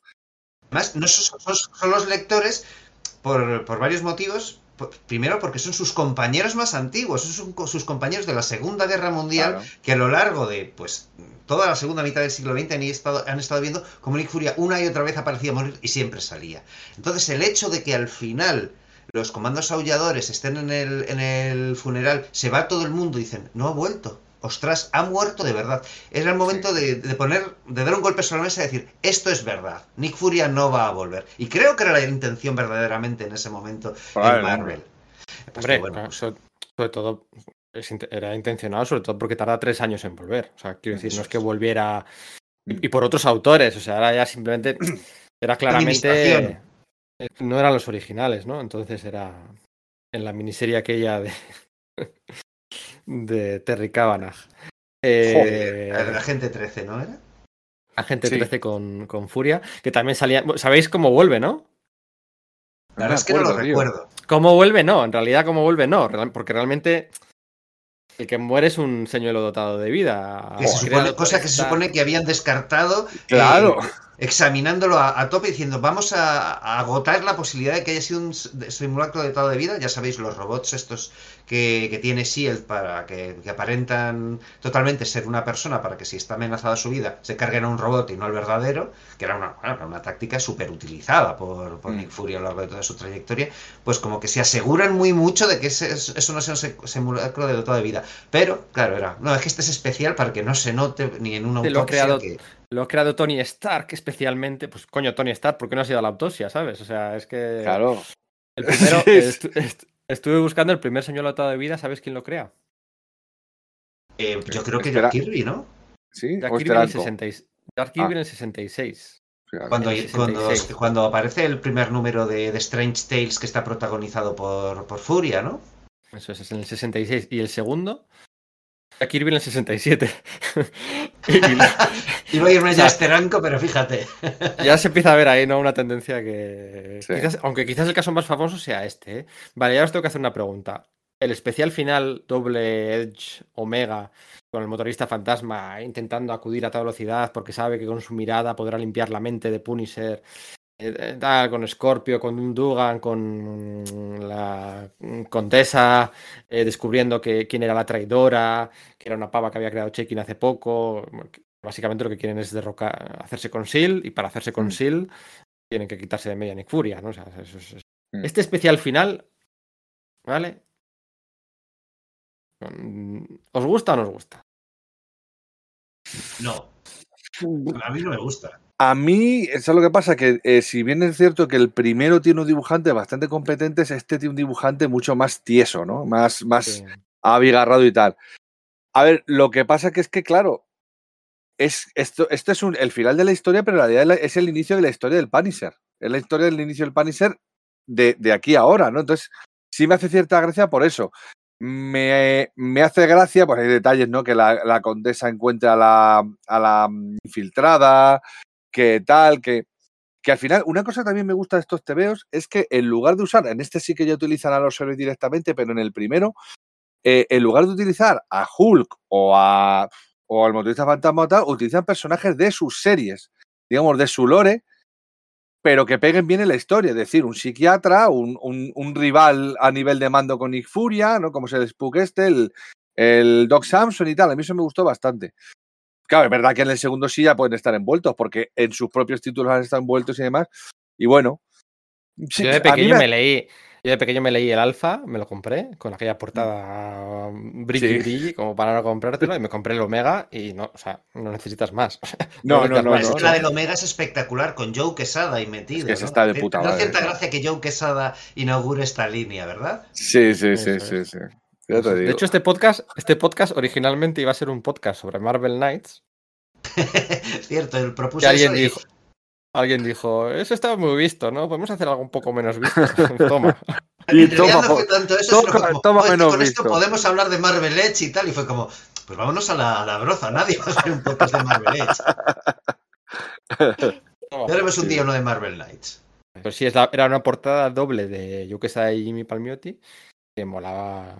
Ah, claro, a aquel Pedro de 10 años pues le, le encantaba. Igual 11 tendría ya, no lo sé, me seguía. Hombre, la portada es increíble. O sea, yo Sí. creo que Quesada ya estaba Es en ese súper momento poderosa. Ash, me parece recordar, aunque no estoy muy Sí. seguro. Ya habría hecho Ninja y, por supuesto, la espada de Israel, ¿no? 95, claro, le quedaban tres años para entrar para hacer Marvel Knights, ¿no? Porque entonces en el 98 Sí. Sea, Entonces, ya- ya probablemente estaba- hubiese hecho Ash. ya, ya estaría roneando, ya estaría roneando a los jefes Con lo cual, en ese momento es fichar una, una estrella del panorama independiente, si no me Eh. equivoco, si ya estaba en Eh. Ash y en, y en Sí, yo Ninja. sí. Bueno, a ver que, Sí. que el X Factor, el, el X Factor del de Doc Samson tiene, tenía ya tres años, ¿eh? O sea, Mm.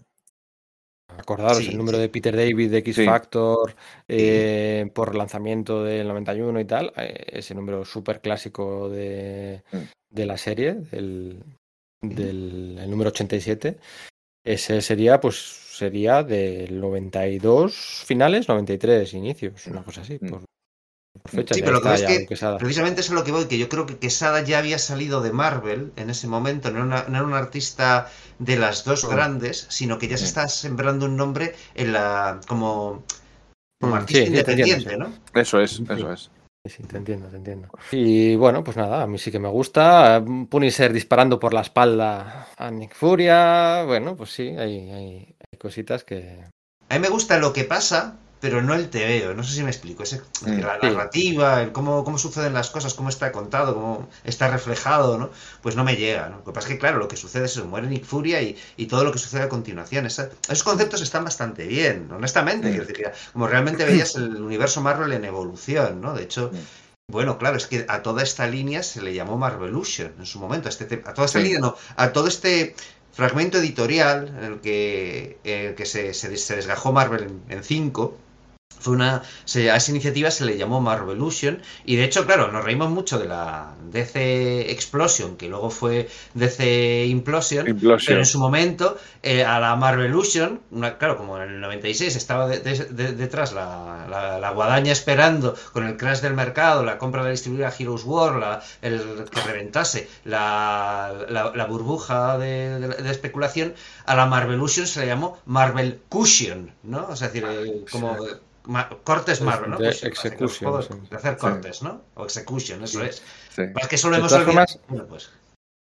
Que de todas formas esto de hacer un evento para luego relanzar las cuatro series regulares, eh, ahora quizás habrían lanzado desde un número uno, para aquel entonces eso pues todavía no se hacía, tuvo que venir, es una de las cosas que se aprendieron en, en Heroes Reborn, ¿no? Mm. En relanzar desde un número uno. De hecho también en, en Heroes Reborn se, es un germen también de lo que sería la línea Ultimate años después, porque en, en Heroes Reborn duda. hay un, una gran em, conspiración gubernamental de espionaje detrás constantemente. No por, ta- no por nada, Nick Fury es el personaje favorito de Jim Lee.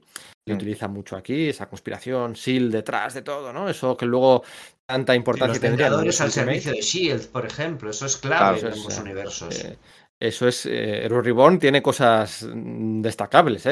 Eh, Relanzar Sí. las series desde el número uno, todo este, el, el Tony Stark hijo puta cabronazo de eso, eh, ese, ese hijo, ese, ese Tony Yo Stark. soy ese es tío al que de- le gustan bastante los primeros números del- de, de Iron Man de Heroes Reborn, por los guiones, no tanto por los dibujos de Portacho, Eso Mm. y por sus diseños, pero honestamente lo que plantean, Sí. en ese momento, joder, es que Iron Sí, Man pues, a me gustaba mucho. Entonces, ese Aquello, giro, yendo a sitios que siempre habíamos visto, que, pero que igual nunca habían sido, se les había dado toda la luz que debía de, la- de cómo era Tony Stark. Oye, a mí Sí. me gustaba bastante. Tiene- Ya, pues. Tiene cosas muy destacables, o los Caballeros de la Mesa Redonda, o el dibujo de en las otras series, o Sí. tiene cosas muy interesantes. Eh, Sí. Heroes Reborn, dentro de que también, bueno, pues claro, son 50 números y que el- es lo- una cosa es la premisa y otra la ejecución, lo de siempre. Interconexiones que hacen que obviamente con la historia con, con la historia visible puedes hacer que no podías hacer cuando ibas, a- ibas desarro- desarrollándolo en el camino, ¿no? Pues eso, que si los inhumanos tienen que ver con algo de Galactus con no sé qué, que si luego no sé cuántos, que si no sé. A mí me hacía, a mí eso tengo que admitir que me hacía bastante, bastante gracia. Y lo, lo que dices tú, lo de los, tabla- los caballeros de la tabla atómica, a mí tengo que admitir que a mí eso sí me hizo muchísima gracia. A mí, ¿sabes qué me gusta mucho de los Cuatro Fantásticos de Jim Lee? El hecho de que lo que provoca la tormenta de radiación cósmica que cambia a los Cuatro Fantásticos sea la llegada de Estela Plateada. Sí, Mm, De Estela Plateada, sí. sí. Eso de verdad que a mí me gustó muchísimo. Luego Mm. es todo, Sí, sí. todo resulta muy apresurado porque hay un pues es un ansia por juntar todo el oro de los Cuatro Fantásticos en una, en una sola historia de, de muy pocos Sí. números y que todo sea un todo coherente y eso mismo le traiciona. Pero es verdad que como idea sí me gusta. Sí. Es el, es el compresive storytelling, ¿no?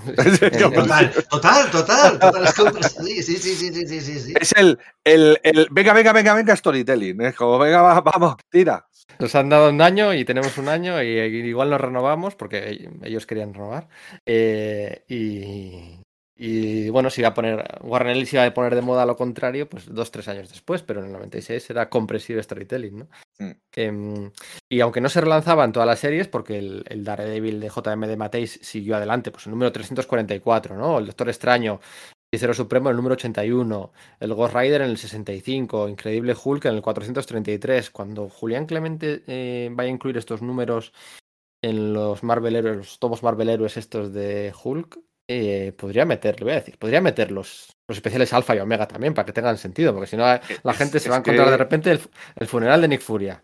Oye, Sí. pues mete esto también. Sí, sí, sí. Pues espérate que Pues mola, probablemente lo termine haciendo, porque claro, al fin, al ser tan. pues, está afectando a dos números, no a uno, está afectando a dos números de manera, sobre todo porque eh, además en Hull recuerdo que es el- a la serie que más afecta, porque alguna la sensación que me da es como, bueno, pasa por ahí Scorpio y el otro le apunta y he fallado, ya está. Hulk no sale en el especial Omega mismamente, sin ir más lejos. o sea, Claro. sale- Claro. Le afecta a su serie, pero no hay pobre Mm. Peter David. Y luego, mm, todas esas series no las relanza, pero la que sí relanza es la de Punisher, ¿vale? Sí que relanza la de Punisher.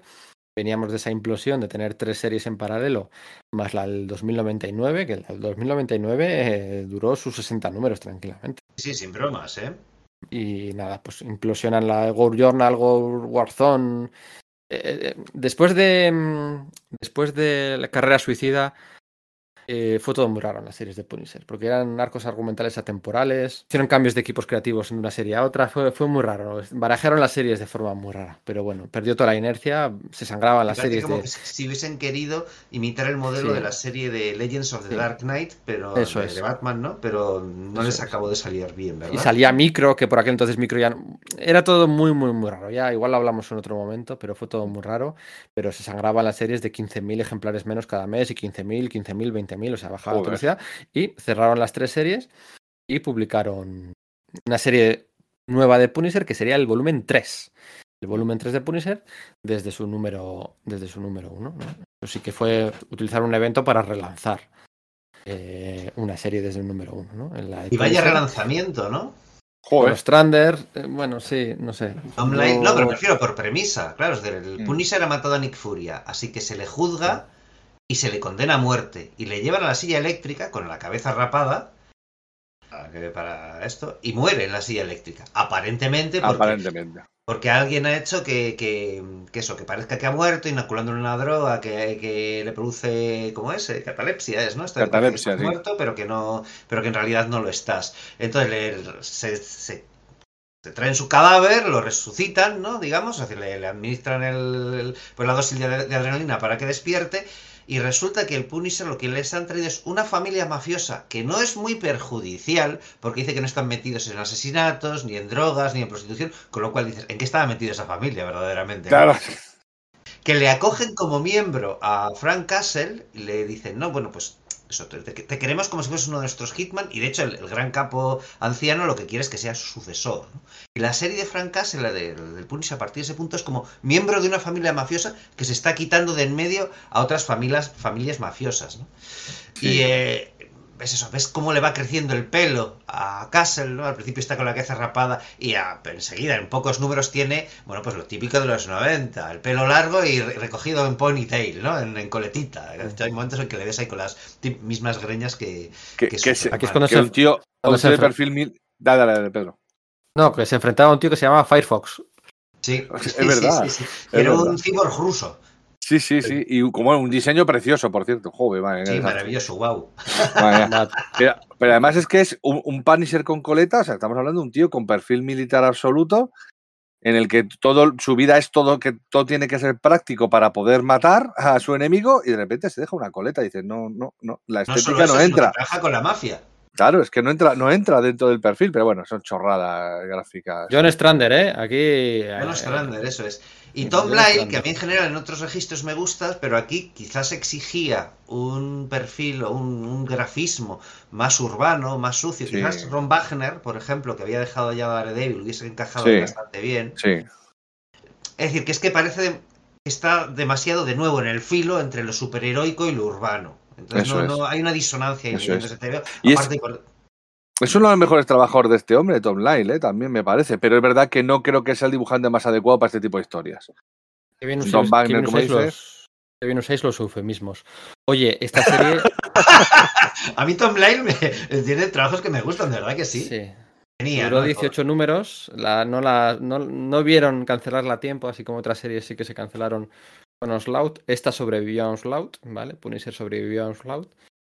Y se me. Bueno, y perdona un segundo. con- Con lo de Onslaught, por, por dar una nota, el, el cruce de Punisher con Onslaught ya es eso, con centinelas por medio por Manhattan, los centinelas que Mm. había pillado Onslaught y tal, y además es- se da ahí la, el relevo de, de- de Jake, de Jake, eh, joder, Jake- Jake Furia, ¿no? el hijo de Nick Furia, que había sido su sustituto al frente de S.H.I.E.L.D., es ahí cuando es sustituido por G- eh, GW Bridge, ¿no? Este personaje que había sido creado para X-Force y que durante una buena porción de los 90 fue el director de, de S.H.I.E.L.D. Sí. Efectivamente, el de Robbie Y pasa una cosa que no hemos visto nunca, aunque es verdad que es solamente la segunda vez que lo, que lo habíamos visto. Que se cae del cielo, en, eh, si tiene que ver con Shield, El transporte, hombre, que va a caerse. el transporte. efectivamente. En ese momento Ah, Aquí sí que era todo. Aquí sí que era todo noventero. Era la, la cola de caballo, el, el, Sí. el transporte cayéndose, Punisher con, con bolsillitos por todos los lados, aunque eso es algo que siempre Sí. me había gustado. La verdad es que es lo que había. Eh, yo esto no lo leí en su día, lo he leído ahora, entonces tengo De hecho, es que no recuerdo ahora mismo este cómo se editó aquí. Supongo que sería en grapa. No, no, no, no, no, no tengo muy claro cómo se editó. Es que yo creo que no se editó, ¿eh? Yo creo que no se editó. Ah, esto no se editó. Yo Vale, me suena vale, que no, vale, fíjate. Por eso no lo leí en su día. No, no, no, no, lo he leído y me, me ha entrado un poco de urticaria. Lo que sí se editó fue lo que vino luego. ¿Cómo? Lo ¿Se que le oye? luego- Eh, frotándose las manos. Oh, lo que vino lo de luego. Madre mía, madre mía, qué atropello aquello. Pero bueno, vamos a dejarlo aquí, porque si no se, se nos va de las manos de lo que queríamos contar. Pero madre mía, lo que vino. Lo que vino. De, de muerte, de muerte. Nunca mejor dicho. Es que ¿quién, quién pudo aprobar aquello? O sea, es quién pudo dar luz, luz verde a aquello. Yo no lo entenderé nunca. O sea, Punisher cazafantasmas. Es que la madre que me parió, tío. O sea, es que no. De nuevo, caza- por oh, premisa, yo, yo me Oh. acerqué a este veo interesado, porque además dibujaba Bernie Wrightson, quiero Sí, decir. sí, venga, Claro. que. Pero claro, de nuevo, premisa tío. ejecución, ¿no? Sí, sí. sí, sí, con Christopher Golden y. Bueno, a mí, a mí lo del abrigo me. Bueno, da igual. O sea, Me refiero, es que, joder, a ver, Bernie Wrightson ya había hecho un gran tra- trabajo eh, con el Punisher, con, con aquello de Point of View que hizo con Starling, ¿no? Y era como, joder, esto igual mola. No, no, no molaba, amigos, no molaba nada. Aquello eh, no lo olvidemos, o sea, ya fuera coñas, lo de Punisher Purgatorio. Aquello, amigos, salió en el sello en el sello Marvel Knights, ¿eh? Marvel Sí. Knight, sí. O sea, que decía yo de coñas, esto quién no pudo aprobar, esto lo aprobó yo Quesada Quesada. y Jamie Palmiotti. Sí, sí. ¿vale? Los mismos que luego, eh, bueno, pues lo arreglarían, ¿no? Y retroactivamente lo de Garcenis le vino muy bien al personaje. Mm. Es como la muerte del Capitán Marvel, ¿no? Que retroactivamente le vino muy bien al personaje. Me parece como que sus cómics anteriores molaban más, incluso. Oiga, que. A ver, Algún- me gustaban algún silencio aquí. Cosa dramática. Pero esto de Punisher Purgatorio y el abrigo mágico y todo aquello que, que- que, bueno, dentro de lo que cabe, a mí Se me gustó en su momento. Ese en la frente, me gustó. Es que fue breve también, a ser breve, bueno, Claro. pues, pues, pues tal. Eso lo aprobó Joe Quesada y. Menos mal que luego aprobaban cosas ma- bastante más interesantes, como los inhumanos, el propio de David de ellos y tal, pero joder, eso sí que fue. Por eso Uf. que todo el mundo, ¿sabes? Y lo de la vuelta de Nick Furia, pues son dos cómics. ¿Sab- ¿Sabéis cómo vuelve Nick Furia? Eh, nos lo acabas de decir, porque resultaba Sí. que era un, un, eh, otro simulacro de, de- de Sí, vida. Sí, sí, sí. O sea, él era un el que muere es un simulacro, pero ¿cómo, ¿dónde estaba Nick Furia? El verdadero Nick Furia. ostras, no lo recuerdo. me acuerdo, no, tío. No, no me acuerdo. ¿No os acordáis? Pues es una miniserie en la. En la bueno, una miniserie. una Dos do- do- dos números, por eso, sí. Dos números es miniserie técnicamente. Mm, De Terry Cavanagh y Ramón Bernardo, publicada a la vez que se estaba publicando este Punisher Purgatorio. Qué cosas, ¿eh? Em, los viajes de ida y vuelta de uno y otro, madre mía. joder. en las que la gente 13 encontraba, no sé si era un helitransporte eh, hundido en el fondo del mar y encontraba una especie de portal a un universo de bolsillo en el que Nick Furia estaba reviviendo, viviendo sus aventuras en la una especie de simulación holográfica con Sí. los eh, comandos aulladores, ¿no? En su sí. juventud. Sí. Los ojos, o sea, sin el parche y demás, ¿no? Estaba un poco ahí Sí, de estaba- parranda espacio-temporal. Estoy recordando y recuerdo por qué lo he olvidado, claro. Sí, sí, sí, sí. Con la gente 13, que había vuelto también, pues otra que más de lo mismo, que había vuelto convenientemente, pues un año antes, ¿no? Porque si esto es de verano del 98, ya cuando vuelve, un verano antes. Sí. Eh, bueno, en realidad volvió No, antes, pero yo creo que antes. es en la primera etapa de. De, De, de Wade y de, y Arnie. Eso es, antes de Bueno, Error pues sí, eh, eh, en Sería cuanto en a el cena antes 95, de los 96. Reborn. Sí, dos años, como mucho, sí, sí, algo, dos es. años como mucho. Estaba ahí Ron Garney espectacular, ¿eh? O sea, con, Jo. con- con Joder, el sí. cráneo rojo Qué espectacular. delicia, macho, espectacular. de TVOs. portadas, Em, amigos. Uf, Y vuelve aquí. En ese, estaba, no estaba, de, estaba muerto, estaba de viaje espacio-temporal de parranda. Y es un poco lo que el- hace Brubaker luego para, para traer de vuelta al Capitán América al y, a- Capi, ¿verdad? y al cráneo rojo con, Otro teo que, uff, me con encanta. el Capitán América.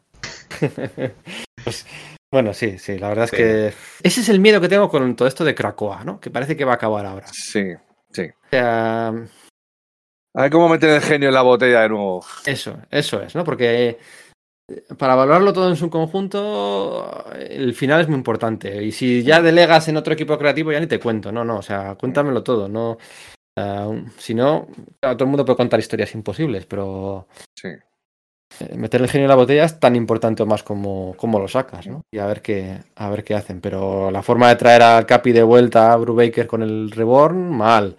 Este Nick Furia, mal. Uf. Y aún, y Eh, aún la, lo- ca- la- la vuelta del Capitán América te iban plantando semillas a lo largo de la etapa, pero, pero es que esto de Cabanagh, ja, que no me compares a Brubaker con Cabanagh, claro, es que no tiene. Claro, pero es que a dos le diría. Claro, Claro. a Cabanas le diría, tráete a esto en dos números y nos lo quitamos de en medio, ¿sabes? O sea, estos números estaban, est- estaban editados por, por Richard Starkins. Fíjate. A ver, o sea, Richard que- Starkins, Es- ese era el perfecto. rotulista, ¿no? claro. Sí, además, bueno, no es el de Blambot, de hecho. Sí, no, Blambot es Nike- el Piecos. Es verdad, el sí. Piecos, Sí, sí, sí, sí, sí, sí, cierto. Este es el de, el de Comic Craft. Es- Starkins es el de Comic Craft.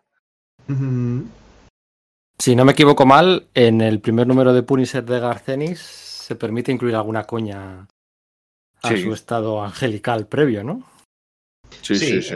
Es como se, se, se quita en medio la jugada, en plan de aquello no funcionó. Básicamente, ya está, no voy a hablar más de esto. Eh, Es que no funcionó, qué genio. Le faltó decir, aparecer en una ducha y decir, pero no estabas muerto, no, era un sueño. Como en Dallas, ¿sabes? o algo de eso. Pero mira, a veces son estas cosas que es mejor que las dejes pasar, ¿sabes? Que pasen de largo, ¿eh? Mm, Como los hijos de Norman Osborn con, con Gwen Stacy, que lo podían haber dejado pasar, que ya no nos acordábamos nadie y van y lo traen de vuelta. Bueno, ya- si nos vamos a poner con temas de continuidad, de continuidades confusas y tal, yo tengo un par de cosas que comentar que tienen relación con Marvel Edge y con proyectos que salieron dentro de Marvel Edge, ¿no? Que son un par de, de productos que quizás sean los que a priori dirías son los que mejor han aguantado el, el paso del tiempo, que serían bajo esta, esta- bajo esta línea, que fueron Skrull Kill Crew, la bueno, miniserie sí, esta claro, de, claro, claro. de Grant Morrison y Mark Millar, Fíjate. y bueno, pues. Que claro, ahí se nota que Grant Morrison hizo una cosa que, que también hizo Brian Michael Bendis, que es que no se leyó la guerra Kree Skrull, ¿no? Básicamente, porque dice que todo, que todo lo que sucede, esos tipos, eh, los protagonistas son metamórficos y cazan Skrulls porque comieron vaca Skrull, ¿no? De aquella del número uno de los cuatro fantásticos. Y claro, en la guerra Kree Skrull aparece que, que esos tíos, esas vacas acaban, o sea, recuperaron su forma, etcétera, y que junto al Super Skrull son los que montan, montan el pollo inicial de la guerra, vamos, de, de- de esa saga, ¿no? De los años 70. Entonces luego, posteriormente, hubo que, eh, creo que en Secret Invasion hubo un retcon en el que se dijo que, bueno, que es que eso... Las vacas que fueron sacrificadas y que esto se comieron en forma de hamburguesas, en el fondo eran las que esas vacas Skrull habían engendrado con, otra, con, con- bueno, con otras vacas, no, con otros toros, claro. Sí, Sí. lógicamente, ¿no? Sí. Y luego hay otro producto que a mí me gustó mucho en su día, que fue un especial prestigio llamado Savage Hulk, que eran, bueno, pues una, una sola historia en la cual, bueno, pues eh, alguien demandaba, o sea, es el tiempo del Hulk, digamos, civilizado, el, el Hulk profesor, ¿no? Entonces le llevan a los tribunales víctimas de sus numerosos desmanes a lo largo de toda su historia, ¿no? Gente que ha perdido su casa, gente que ha sido herida, etcétera. Entonces va viendo pequeñas historias autoconclusivas. El vídeo general lo lleva mi adorado Mike McCone, ¿vale? Es un dibujante Sí. que a mí me encanta, ¿no? Y entonces, bueno, pues luego también tienes historias ahí, pues yo que sé, con Humberto Ramos, con Tim Sale, con Dave Gibbons, nada menos, ¿no? Que son historias del pasado de Hulk, que es un momento en que aprovechan para repasar toda la historia del personaje y varios de sus estados, ¿no? Es un Jeff Loeb y, Jeff Loeb y Tim Sale tenían ahí una. Sí, sí, sí, sí. Claro, por ejemplo, ¿no? Y es que, de verdad que dices, joder, qué bien. Y yo recuerdo leerlo súper a gusto, ¿no? De hecho, he visto que lo tienen en Universal Comics, ¿no? Que, bueno, pues ya sabéis, nuestra tienda de referencia a la hora de comprar material eh, pues eso, de, de actualidad en español, pero también todo ese gran fondo de armario que tienen ¿Cómo se ha de traducido aquí material eso? atrasado. ¿Eh? ¿Cuándo- ¿Cómo se ha traducido?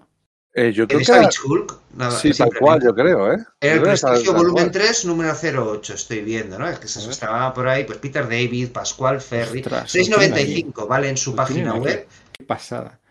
Ya sabéis que además de, de, bueno, pues que de, de- de todos estos números, números atrasados están todas las novedades y que, bueno, en su página web universal-comics.com el- si hacéis el pedido y supera los 50 euros, el envío es gratuito a cualquier punto del territorio peninsular. Y lo demás está su tienda de Barcelona, que llevo diciéndolo desde el principio de nuestros podcasts. A la si un día me paso por Barcelona y me, y me paso por la tienda, ¿no? Porque, bueno, pues claro, en una tienda empezó como un puestecillo en el mercado de San Antonio, luego abri- abrieron, abrieron tienda por sí misma y la tienda nueva, antes del confinamiento, todavía no la he visitado, ¿no? Pero por lo visto debe ser bestial.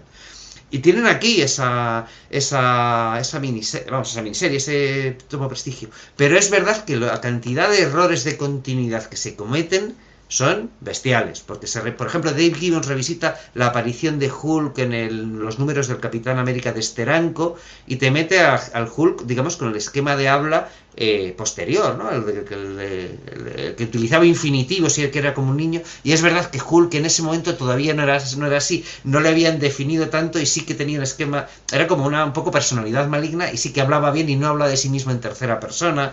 O por ejemplo hay una historia en la que Thor y Hulk se están peleando y aparece Iron Man con la, con la armadura dorada y tal, y dice, bueno chicos, no, no podéis eh, dejar de pelearos, que tenemos que, que, que hacer algo serio porque el fantasma del espacio ha vuelto, con lo cual te está tratando de decir que es un Hulk que está en, los, en esos primeros Vengadores, pero claro, precisamente es la primera aparición del fantasma del espacio lo que propicia que Hulk se largue de los. Vengadores y, lo Claro. abandonen, ¿no? Claro. Justo, ¿no? O por ejemplo aparece eh, aparece un combate de Hulk contra Shield, ¿vale? Y aparece también el Iron Man con la armadura, con la primera armadura, con la armadura gris, ¿no? Y es como, no, perdona, es que Tony Stark participó en la fundación de Shield cuando Iron Man tenía ya tenía ya la armadura roja y amarilla, ¿no? Entonces una serie de relatos que efectivamente a nivel continuidad no encajan, que si lo hiciese Bendis le pondríamos en la picota. Pero que es verdad que son historias muy chulas, muy, muy chulas, Sí. son muy personales, muy, es- o sea, que realmente tienen bastante gracia, ¿no? Es un TVO que recomiendo. También tienen, por ejemplo, el de- que salió en esa, en esa línea, el, la miniserie de Doc Samson, ¿no? Doc Samson, bueno, pues lo hemos dicho, personaje secundario de Hulk con bastante importancia en esta, en esta saga de, apertura que inauguró la eh, Marvel Edge, pues se le concedió una, una miniserie propia, que no es gran cosa, es cierto, pero hay un morbo terrible que tiene ese TVO es que participa Dan Slott. Participa Dan Slott y trata a Hulk, yo creo que por primera vez de Dan Slott Sí, aquí. sí. Y entonces tiene bastante gracia por, por ese lado. ¿no? Ese Mm. Doc Samson Doble Cuerpo, que fue un, tom- un tomo que fue como lo editó Planeta en su día, Planeta Forum en su día, también está Mm. en Universal Comics, por si alguno está además baratito, seis, seis euritos. Está también Joe Bennett, por ejemplo, ¿no? que bueno, pues también ha tenido cierto predicamento posterior con Hulk, pero no es el, digamos, el que, el que, el que reco- recordaremos bien, ¿no? Pero Sí. como Otro- tiene cierta gracia verlo. Otro cancelado, ¿no? Joe Bennett. Sí, Otro cancelado, sí. efectivamente. Sí, sí. Sí, sí, sí, sí. Otro cancelado. efecti- efectivamente.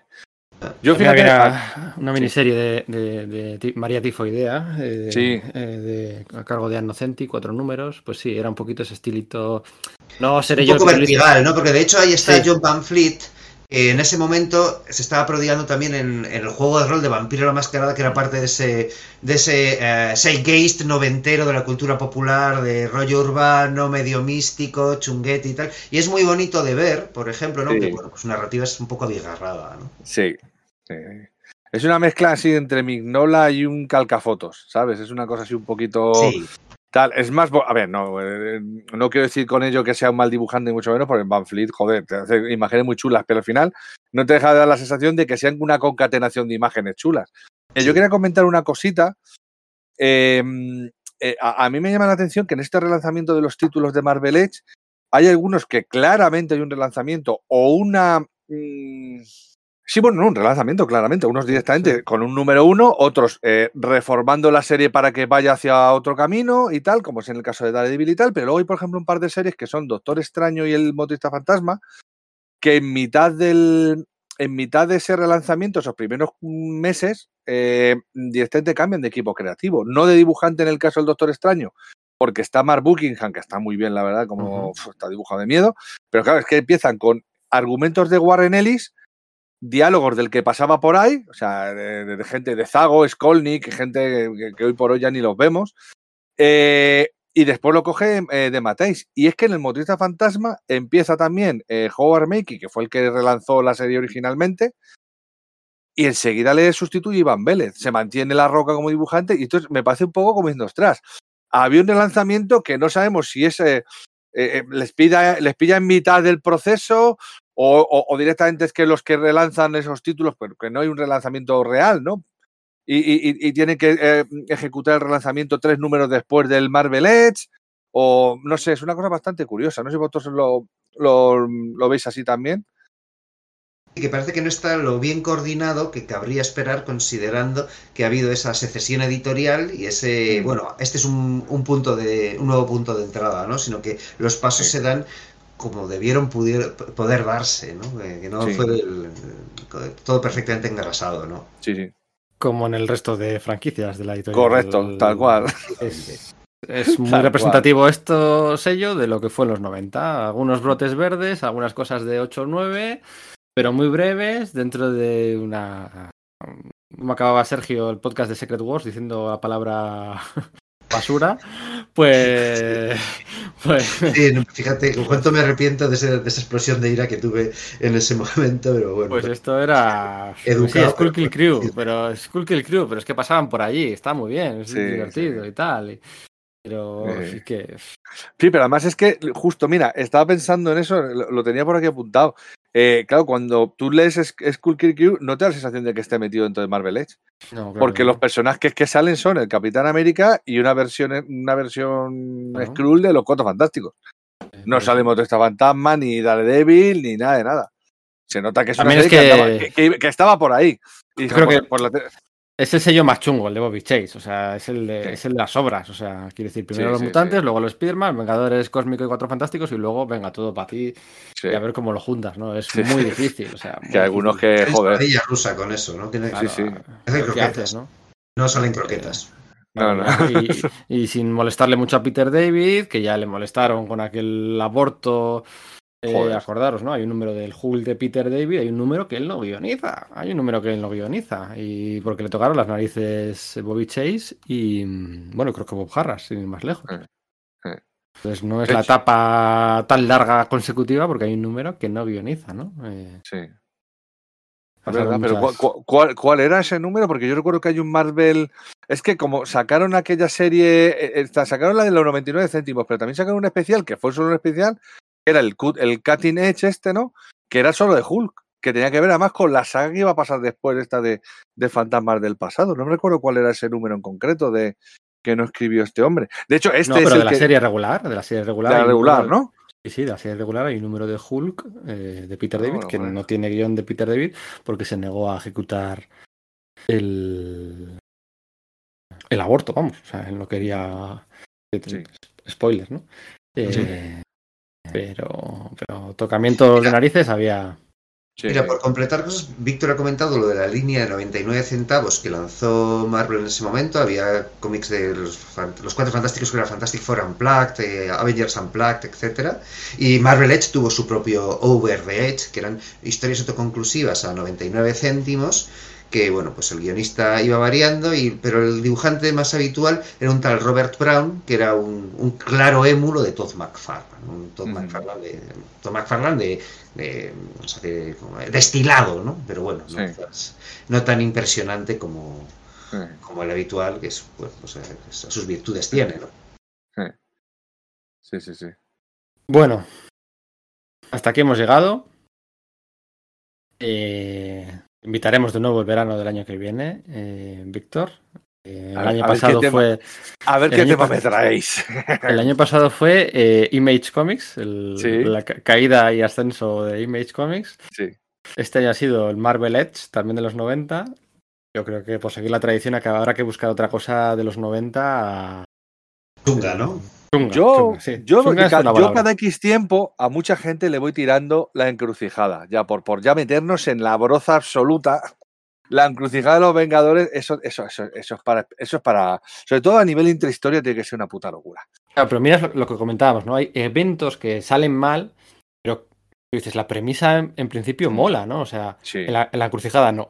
No, no, no, no, no, es que todo, todo mal, o sea, todo mal es. Tony Stark es un traidor manipulado por Kang y dices, joder, joder, si es que no, es que no va Yo- por ahí, ¿no?